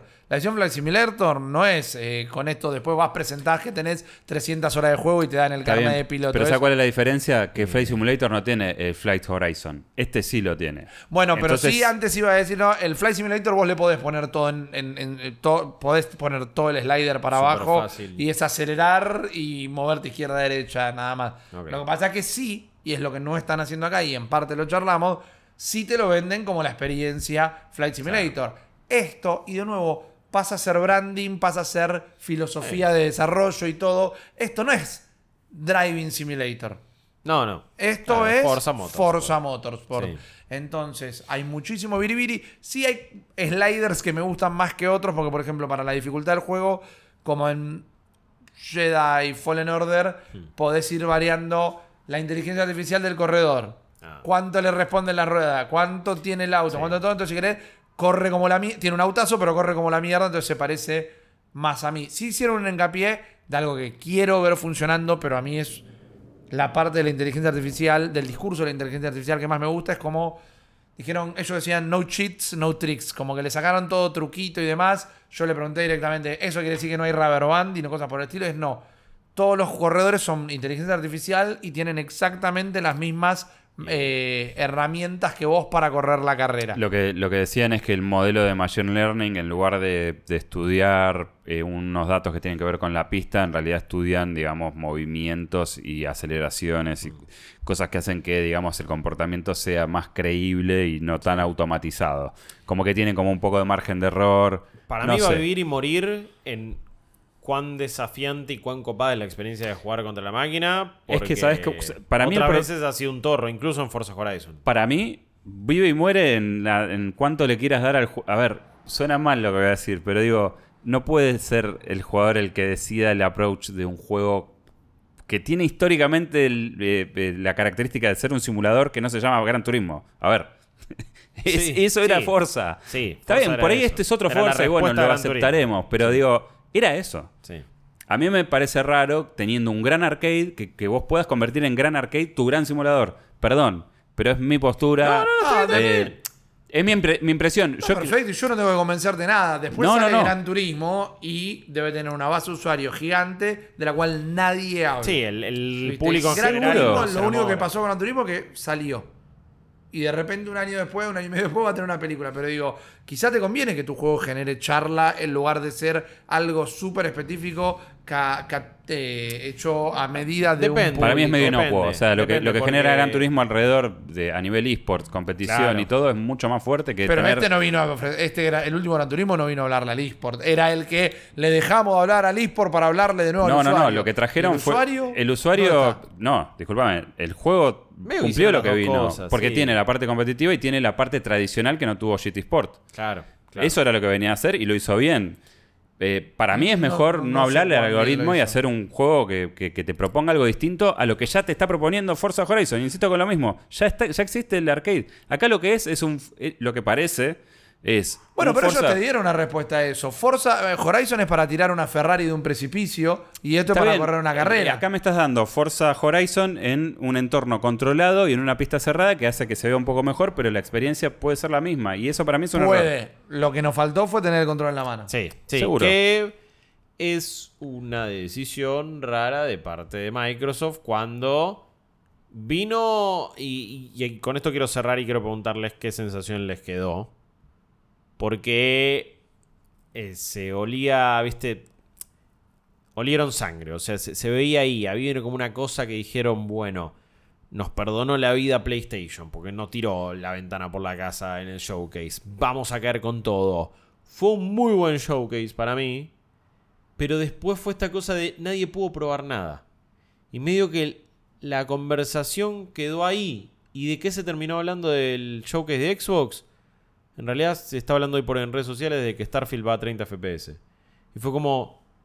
o- Ok, bueno, ¿qué si vos impacto miraste un showcase de, Star, eh, de Starfield de una hora y lo único que te queda es que corren de la sos un pelotudo. No, no. Y no te gustan los videojuegos. Porque Sí, si tu discusión, después de semejante trailer, Lo es sé. mirar el juego que tenemos y la Igual única yo- discusión son trailers, sos un pelotudo. Soy, yo estoy en contra de medir todo por la conversación. Porque, digamos, si la conversación es nuestro feed que está con, recontra catereado por un estúpido como Elon Musk, Ah, es bueno, difícil. sí, pero... Pero, pero fueron los titulares de todos los medios también, no Sí. solo de mi Pero es más difícil, es más difícil Bueno, cuando. Claro, pero es más difícil cuando lo único que hay es un video y no la experiencia de creador de contenido, de periodista, de demo, de esto y del otro, que me parece que no es lo que pasó con otros juegos.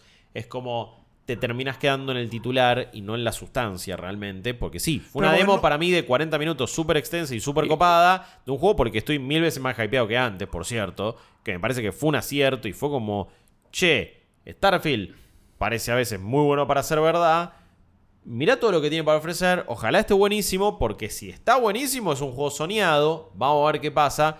Y entiendo igual que de última. eh, no debe ser nada fácil armar una demo de Starfield con la magnitud que tiene, prácticamente imposible. Pero no sé, un hands-on más extenso, que te cuente más detalles, incluso más de los 40 minutos que ya mostraron. Pero era también mucho de Todd Howard y muchos pedazos de gameplay desparramados. Mira, yo te voy a ser honesto. A mí me parece, y lo hablamos con Rippy esto, me parece completamente eh, anticlima terminar toda esta experiencia habiendo probado más que nada juegos indie sin haber probado otras Eso cosas como mismo. hemos probado antes. Y también te digo, che, ¿sabes qué? Adivina qué juego probé y me voló la cabeza y dije, esto va a andar joya. Eh, ya ni me acuerdo el nombre. El, el- este, este, esta- este juego de, de por equipos, ¿cómo se llamaba? Que duró seis meses. Eh, ah, no, pero ¿qué? ¿En en- en Microsoft, murió? en Microsoft. Ah, el Bleeding Edge era. Bleeding Edge. Che, el- tenía No, mil cucardas. Muchas veces las demos Es- son, son, son mentirosas, obvio. No eso es lo que sé. sea mentiroso, es que no se- hay cosas que no se pueden constatar. O sea, Starfield, te dicen, tenés dos horas para jugar Starfield. ¿Qué, ¿De qué vas a escribir? De, de dos horas de Starfield. Que es como que te diga, che, bueno, tenés una preview de dos horas de No Man's Sky. No, Y en el ahí caso es de donde- Starfield lo entiendo, pero bueno, presentaron A ver. Es que lo otro no fueron había nada malos para vista- probar. Bueno, claro, ese es el tema. Ese es el tema. Y ahí quería llegar. Fueron malos vistazos, pero en teoría en una presentación metiste Fable, metiste Hellblade, metiste cosita de Forza, que no tampoco lo pudieron jugar, pero sí tuvieron una demo. Eh, 33 Immortal también nos re sorprendió a todos, tampoco estaba para probar. Sí. Eh, el, El de del los otro- de The Banner Saga sí. también estaba bárbaro, tampoco estaba para probar. Entonces fueron un montón de juegos, algunos con vistazos para mí no tan convincentes.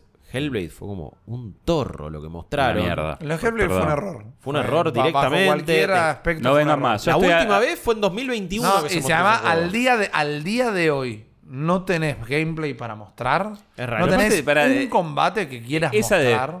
¿Se acuerdan cuando mostramos el combate? Ah, miren esto que. Y Esto. te traen ese coso. Ah, no, por favor. Bueno, Fable de gameplay se vio muy poquito, el tono está copado, cuestiones estéticas a mí me parecieron como, uy, re buena onda, sigo sin saber muy bien cuál es la dirección de lo que parece ser un juego súper importante para la empresa, y así con varias de las cosas que se mostraron, para mí igual como showcase, lo analizo como showcase, para mí estuvo buenísimo, digo, fue una catarata de trailers Fue el mejor, trazó- Sí, fue sí, el mejor. 40 Hicieron- minutos de Starfield increíbles. Eh, es más, eh, te diría que de los últimos que hizo Xbox fue el mejor, porque se, se animaron a decir, che, esto más o menos tiene una fecha, hay promesa, hay tipo lo que le venimos poniendo a Microsoft desde, desde que empezó a comprar todos estos estudios. Bueno, ya sabemos que el año que viene va a haber por lo menos tres o cuatro juegos first Sí. party que tienen pinta. ¿Qué va a pasar? No sé. Ojalá no pase lo mismo que Este en los próximos con 12 meses vas a jugar a esto. Si además la cadencia de los, la- de los anuncios, a diferencia del show de Jeff Keighley, justamente, no fue todo lo bueno en un principio y el resto se fue pinchando. La, la variedad y la intercalación de, Ponele, sí. de placas de Sí. World Premiere y de día 1 en Game Pass te hace pensar todo en Game que Pass todo era un World. Premiere y todo estaba en Game y todo era magia y todo era buenísimo eh, como presentación Sí. retirando lo que puede llegar a ser cualquier tipo de calidad de juego como presentación, fue la mejor. Sí, sí. Compitió contra nadie. Porque la primera de todo esto fue la de PlayStation y la última de todo esto fue la de Capcom y fueron de las peores presentaciones en un evento de videojuego la Ubisoft- en la historia. Eh, uy, bueno, de la Ubisoft tenemos que, que charlar algo. Igual para cerrar la de Microsoft, coincido. Y si nos preguntan, obviamente, no sé si quedó claro. eh, ¿Qué nos parece que vaya a 4K 30 FPS en Series X? Básicamente nos chupa un huevo. Lo importante es que el Además, no es esté una cuestión de capacidad técnica. bueno, sí, al final del día sí es capacidad técnica. Eh. Pero los devs dijeron Sí, que sí, el sí. juego lo pensaron así Totalmente, y me parece que hay géneros y géneros, porque muchos decían, y bueno, ¿y qué? Y en Zelda esto, y no se quejan, y no, por Sí, tal también la cosa. gente tira ese argumento y dice no hay ningún juego en Switch que corra 60, que es una falancia gigante. Entonces, la gente revolea frame por segundo como Cuando si le fuera conviene. algo que tienen idea, que le gusta o que lo usan. Y obviamente Y, que... y cuando probablemente no pasen de los 45 con su setup actual, chicos. Eh, Exactamente. déjense de joder las pelotas. Y juego donde no te conviene, sos un jugador, ni siquiera profesional, pero literalmente jugás todos los días eh, Fortnite o Warzone y entonces tenés tu monitor ah, que va a 120 de hora, fantástico. ¿Me estás queriendo discutir lo de los 30 jugando Engine Impact en el celular? Bueno, lo que sí, creo que hay, eh, hubo ocasiones, ocasiones y juegos y juegos. Redfall quizás era un caso distinto cuando de repente... Pero uy, Redfall no. sabés que de entrada fue un accidente de trenes el Bueno, desarrollo. Y Redfall encima lo peor que tuvo es que el material promocional era 60 FPS. Con Starfield tuvieron el cuidado de... Nadie no. le dijo nada a CD Projekt Red que repartió hasta 30-80 para que las reviews salgan buenas. Por otro lado, o sea, también se elige muchísimo cuándo se le cae ¿A o cuándo no le se le cae. bueno, Claro. No, no. O sea, Lo de, lo de Cyberpunk fue un bochorno mundial. no, fue- no. Para Sí, la percepción ¿cómo que no? general no. Nadie, nadie, no está la en el gente- imaginario. la- la eso no gente está ni en el imaginario colectivo de La gente nadie. ni siquiera porque pidió dieron refund. vuelta, pero en su momento era noticiero No. de todo el mundo hablando No, de es eso. verdad. Yo no lo Sí, ¿cómo recuerdo. que no? La Yo no a, la lo gente recuerdo no, así. a la gente no le pareció eso. Sí, pero No. te lo El, el que lo saca PlayStation de la tienda. Veremos Después en el, el- juego vere- la dio vuelta, eh. Después pero- veremos en los comentarios de Twitter en el chat si la gente se acuerda que repartieron placas de video a la prensa Ah. para que hicieran el análisis. Bueno, pará, no, yo me refería a que había tenido una recepción muy negativa en su No, las recepciones inicio. negativas las tuvieron, pero nadie se acuerda que la prensa habló bien del Ah. juego porque la prensa le habían dado la No, máquina igual- con que jugarlo. Pará, expliquemos bien la situación. No es que la prensa habló bien del juego. Las personas que lo analizaron previamente tuvieron un setup ideal para sufrir la menor cantidad de problemas de performance. Eso fue lo que y van a jugar. afectó No, pero no solo que lo que fueron a jugar, lo que sucedió es que mandaron 2070 Después mandaron. para sí. que hagan las reviews. Y esas personas tuvieron una experiencia a nivel técnico mucho mejor. Algunas reviews fueron igual bastante negativas y otras fueron llamativamente eh, Solo positivas mandar- porque tenían una mejor experiencia en general que el resto. Igual era un juego que tenía otros problemas. ¿Cuánto, el porcentaje de refunds en consolas de anterior generación es nulo. O sea, vamos a- de vuelta. La gente no devuelve nada al fin de Pero lo podrían haber hecho y sin embargo siguen con ese. Digo, se, se elige mucho. Yo sé que suena feo, pero a veces es más fácil caerle a Redfall por esa movida que hicieron que, que a un estudio que claramente manipuló las cosas de una fresco. manera. No sé, en nuestro Andás caso nos ver- acordamos de las dos cosas igual. No podemos jugar a, a la máquina del tiempo, pero también quiero ver cuánto le pegaban a Redfall si Redfall no estaba bajo el paraguas de Microsoft. Si Redfall era exclusivamente responsabilidad de Bethesda. Eh, y es que eso, eso No va- es un no va a haber manera de saberlo, No, pero- no, no, yo tengo la respuesta. Eh, si hubiera criticado el juego igual, hubiera sido mil veces menos comentado e importante porque no dependía. Bethesda no iba a depender de eso. Ni siquiera internamente ahora lo depende. Era el primer lanzamiento de nueva generación Por importante de. Microsoft en un momento de sequía y en un momento donde tambaleaba con un montón de cosas. Redfall tuvo una importancia que no debía.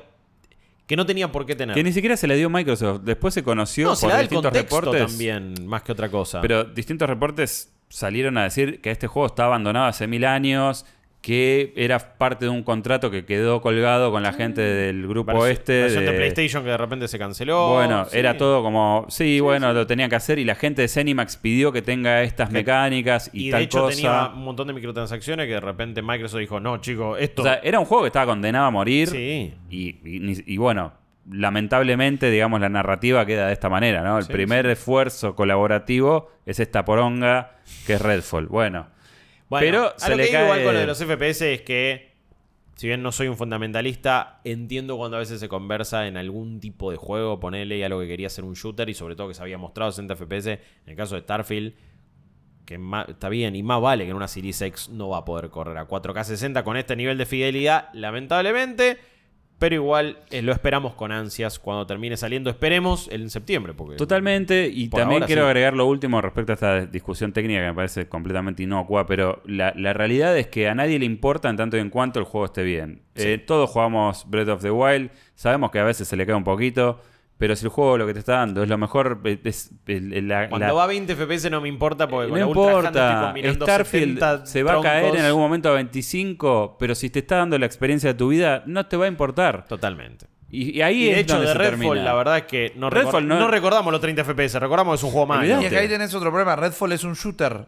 Starfield es un juego donde podés jugarlo en algún Obvio, momento como sí. un shooter si tenés ganas. Pero decir que Starfield es un shooter es como decir que Fallout es un shooter. Totalmente. Que vos tengas Starfield un es un arma. RPG. Que No vos tengas un arma no significa que sea un shooter. Totalmente. Más allá de que la diferencia sí está en que id Software estuvo como colaborando el último Y año en la parte del shooting. comparalo el video del año pasado y el de este, parece otro juego prácticamente. Bueno, hay screenshots, screenshots que hay screenshots del eh. gameplay del año pasado y este y es otro juego. Boludo, literal. esa ciudad que muestran una al lado de medio la que otra. está medio del oeste, bueno, ¿viste? Sí. eh, Sí, después eso, o sea, espero que después no salgan las screenshots de el juego de lanzamiento y la E3, no, en la conferencia 2023, porque nos cortamos los huevos de nuevo, pero las, las diferencias enormes. Igual quiero creer que la gente Quiero creer que no van a pifiar de. Microsoft está mirando Sí, con porque lupa. depende mucho. Cuando Phil Spencer estuvo en el sillón de Giant Bomb, dijo que cuando ellos adquieren Bethesda, eh, ellos estaban listos para sacar el juego y de Microsoft le dijeron, no, no, no, no, no, no. Sí, sí. Para, Starfield no puede- una cosa es sí, Redfall, claro, Starfield no esto así mal. no va a salir. Bueno, que reafirma un poco lo que venimos comentando, ¿no? Que es, es su Zelda, es su God of War, es como, es el juego, es el proyecto. Son los dos eventos del año, Forza y, y No, Starfield. no, claro, pero sí, pero más como a nivel generación estrategia. Para mí Starfield es como, bueno, es el Sí, proyecto más sí. importante por ahora de lo que También para. Bethesda, o sea, este es el próximo también. paso. Ellos Sí, han sí, dicho todo el tiempo, es como, che, esto es lo que queríamos Ah, hacer desde que arrancamos. Es el juego que hace 25 años están queriendo hacer Bueno. en teoría, que es el tagline 25 Acá years in the no hay making. excusas. No, O sea, así como no. está toda la expectativa, no hay excusas. Si esto no va, es como, bueno, ¿qué estamos haciendo? Que alguno dirá que es injusto, pero bueno, las expectativas y la- el contexto funciona así. Eh, en sí quería que hablemos un poco de esta conferencia también porque, no sé, en lo personal no... Y, y leo a la gente de última. Creo que está, la, la conversación gira y está todo depositado en Starfield. No sé si cambió eh, llamativamente o significativamente el lugar donde está parado Xbox o no después de este evento. Que pensé que quizás iba a cambiar un poquito más. Mi pregunta quizás es, fuera de este evento, ¿va a cambiar? ¿Esas cosas cambian? ¿Pepsi en algún momento No. pasa a ser el primero? No, no, Te lo entiendo, pasar sí, ser el, sí, coma- el entiendo. primero en la Sí. conversación puede pasar, pero digo, pero al final del día y en el final de los días, cuando quedan las cucarachas nada más, ¿Pepsi es más que Coca? No, Eh, no, pero, pero, pero mi, mi pregunta iba, bueno, después de este show, que quizás era un montón de gente. ¡Ah, boludo, No va a estamos- cambiar- We're back. No va a cambiar porque las- ya, se ya se barajaron las cartas. O sea, es como la- eh, cambiar esa percepción de segundón o de no tener juegos. Es lo mismo que... le- o sea, perdón, que siempre traigo a Vita. Pero Vita tuvo uno de los mejores plataformeros jamás creados y nadie le dio pelota porque ya estaba la percepción de que en esta consola no hay juegos buenos. Claro. Eh, eh, Microsoft, y yo sé que a veces hablar de... eh, ¿De, qué, ¿De quién? ¿O de qué? ¿De quién de o de qué? este, ah, de Hi-Fi Rush es como, Ah. uh, otra vez Hi-Fi Rush. Pero digo, es un juegazo. Y sin embargo pasó por abajo del radar. Eh, y no queda como, en un año "Che, de tantos tanques, Hi-Fi Rush eh, se Está empieza bien, a perder. Pero en Sí. ese momento incluso... Porque tal vez no está tan bueno, pero en ese momento. para mí- incluso- no, es un muy buen juego, Sí, pero ya llega el Goti, el Goti. No, No, no, es que, no, no- no es que llega hasta ahí. Digo, no, no es Goti ni en pedo. ese ya es el está tema. encasillado en ese lugar. Starfield va a ser. si, si sale grosso. Y va a ser, bueno, está bien, está re bueno, pero no le alcanza para competir. ¿Pero por qué no le alcanza para competir? Y porque está en Game no Pass y sé. de Microsoft. ¿Vos decís? Yo creo que va a ¿Vos pasar eso. es- No, no creo. Yo creo que va a pasar eso, ya te lo digo. No sé, no sé. Yo siento que la que realmente Starfield sí rom- y Bethesda mismo es la que rompe. Esto es, esto es. Igual, eh, ojo. Esto eh, es, no hay películas de Netflix en, la bien, academia. pero hay un tema. Starfield no sale en la consola líder de esta generación por ahora. Eh, y eso, eh, hay, hay 40 millones de Pero eso, consolas le donde va, no está. pero eso le va a servir nada más si es el juego del año. Está bien, está bien, pero digo, de, de cuánto se va a hablar o no. Y bueno, hay una porción muy importante del mercado donde no sale el juego. Yo estoy sustrayendo pero- de la conversación, justamente la conversación que es la que a mí no me interesa, y me van a disculpar, pero lo que diga la gente me chupa tres huevos. Digo, en términos de apreciación, suceso, de crítica, del ground- eh, ser eh, groundbreaking a nivel industria, yo creo que el hecho de estar en esta situación le va a bajar puntos. O sea, porque esas cosas parece que no pueden venir de este lugar. Yo no sé si le van a bajar puntos, pero no es un juego que no va a tener punto medio. Si funciona, es la gallina de los huevos de oro de Xbox. Si no funciona, eh, va a estar todo mal Ah, que- directamente. No, no va a tener un punto. No, puede no va a ser un 7 puntos. No puede tener. Es Homero con la piedra de los magios, tipo, tiene que Bueno, ahí sí. carrearse a pleno y, y lo va a sufrir o va a llegar a la, va a, llegar a la gloria, es un poco eso. No, no, yo entiendo. Igual lo, lo que decía que no salía en PlayStation es porque, bueno, hay una parte muy vocal del público que no lo va a terminar probando. Lo mismo pasa igual con cualquier exclusivo, pero hay. Eh, dicho por los números y por Xbox Tiene misma, un- bueno, las plataformas eh, y las consolas ocupan un cierto lugar de dominio o no en el Igual mercado. tiene un problema para mí, y está casi documentado con el tiempo. eh, el juego sin protagonista tiene toda una cuestión en contra de poder ubicarse en, En el te panteón del gaming. Te entiendo. Bueno, Revisemos los ganadores del Game Awards eh, de los años anteriores. Revisemos los juegos que están en las listas de los más punteados y todo. El elige tu propia aventura y este que es el más que nunca eso. eh, Sí. pa- con el público general le va a costar. por las dudas, no empiecen a tirar comentarios ni, ni el- dejen después en YouTube. Hay excepciones, más vale. Skyrim, Elden Ring, etcétera. Pero es verdad lo que decís. Suele pasar y los números avalan eso y la estadística lo avala. Yo no digo es- que a mí no me- a mí igual, juegos, a mí- yo estoy a mí me- hablando de cómo quedan en la historia. A mí me encantaría igual, o sea, no nos olvidemos que lo que es Game Pass o plataforma Xbox es Xbox y es PC. Me parece que hay un universo de gente ahí que puede llegar a... Digo, si estamos viendo eh, quién puede acceder a qué cosa, creo que, digamos, el hecho de estar en Game Pass puede llegar a ser...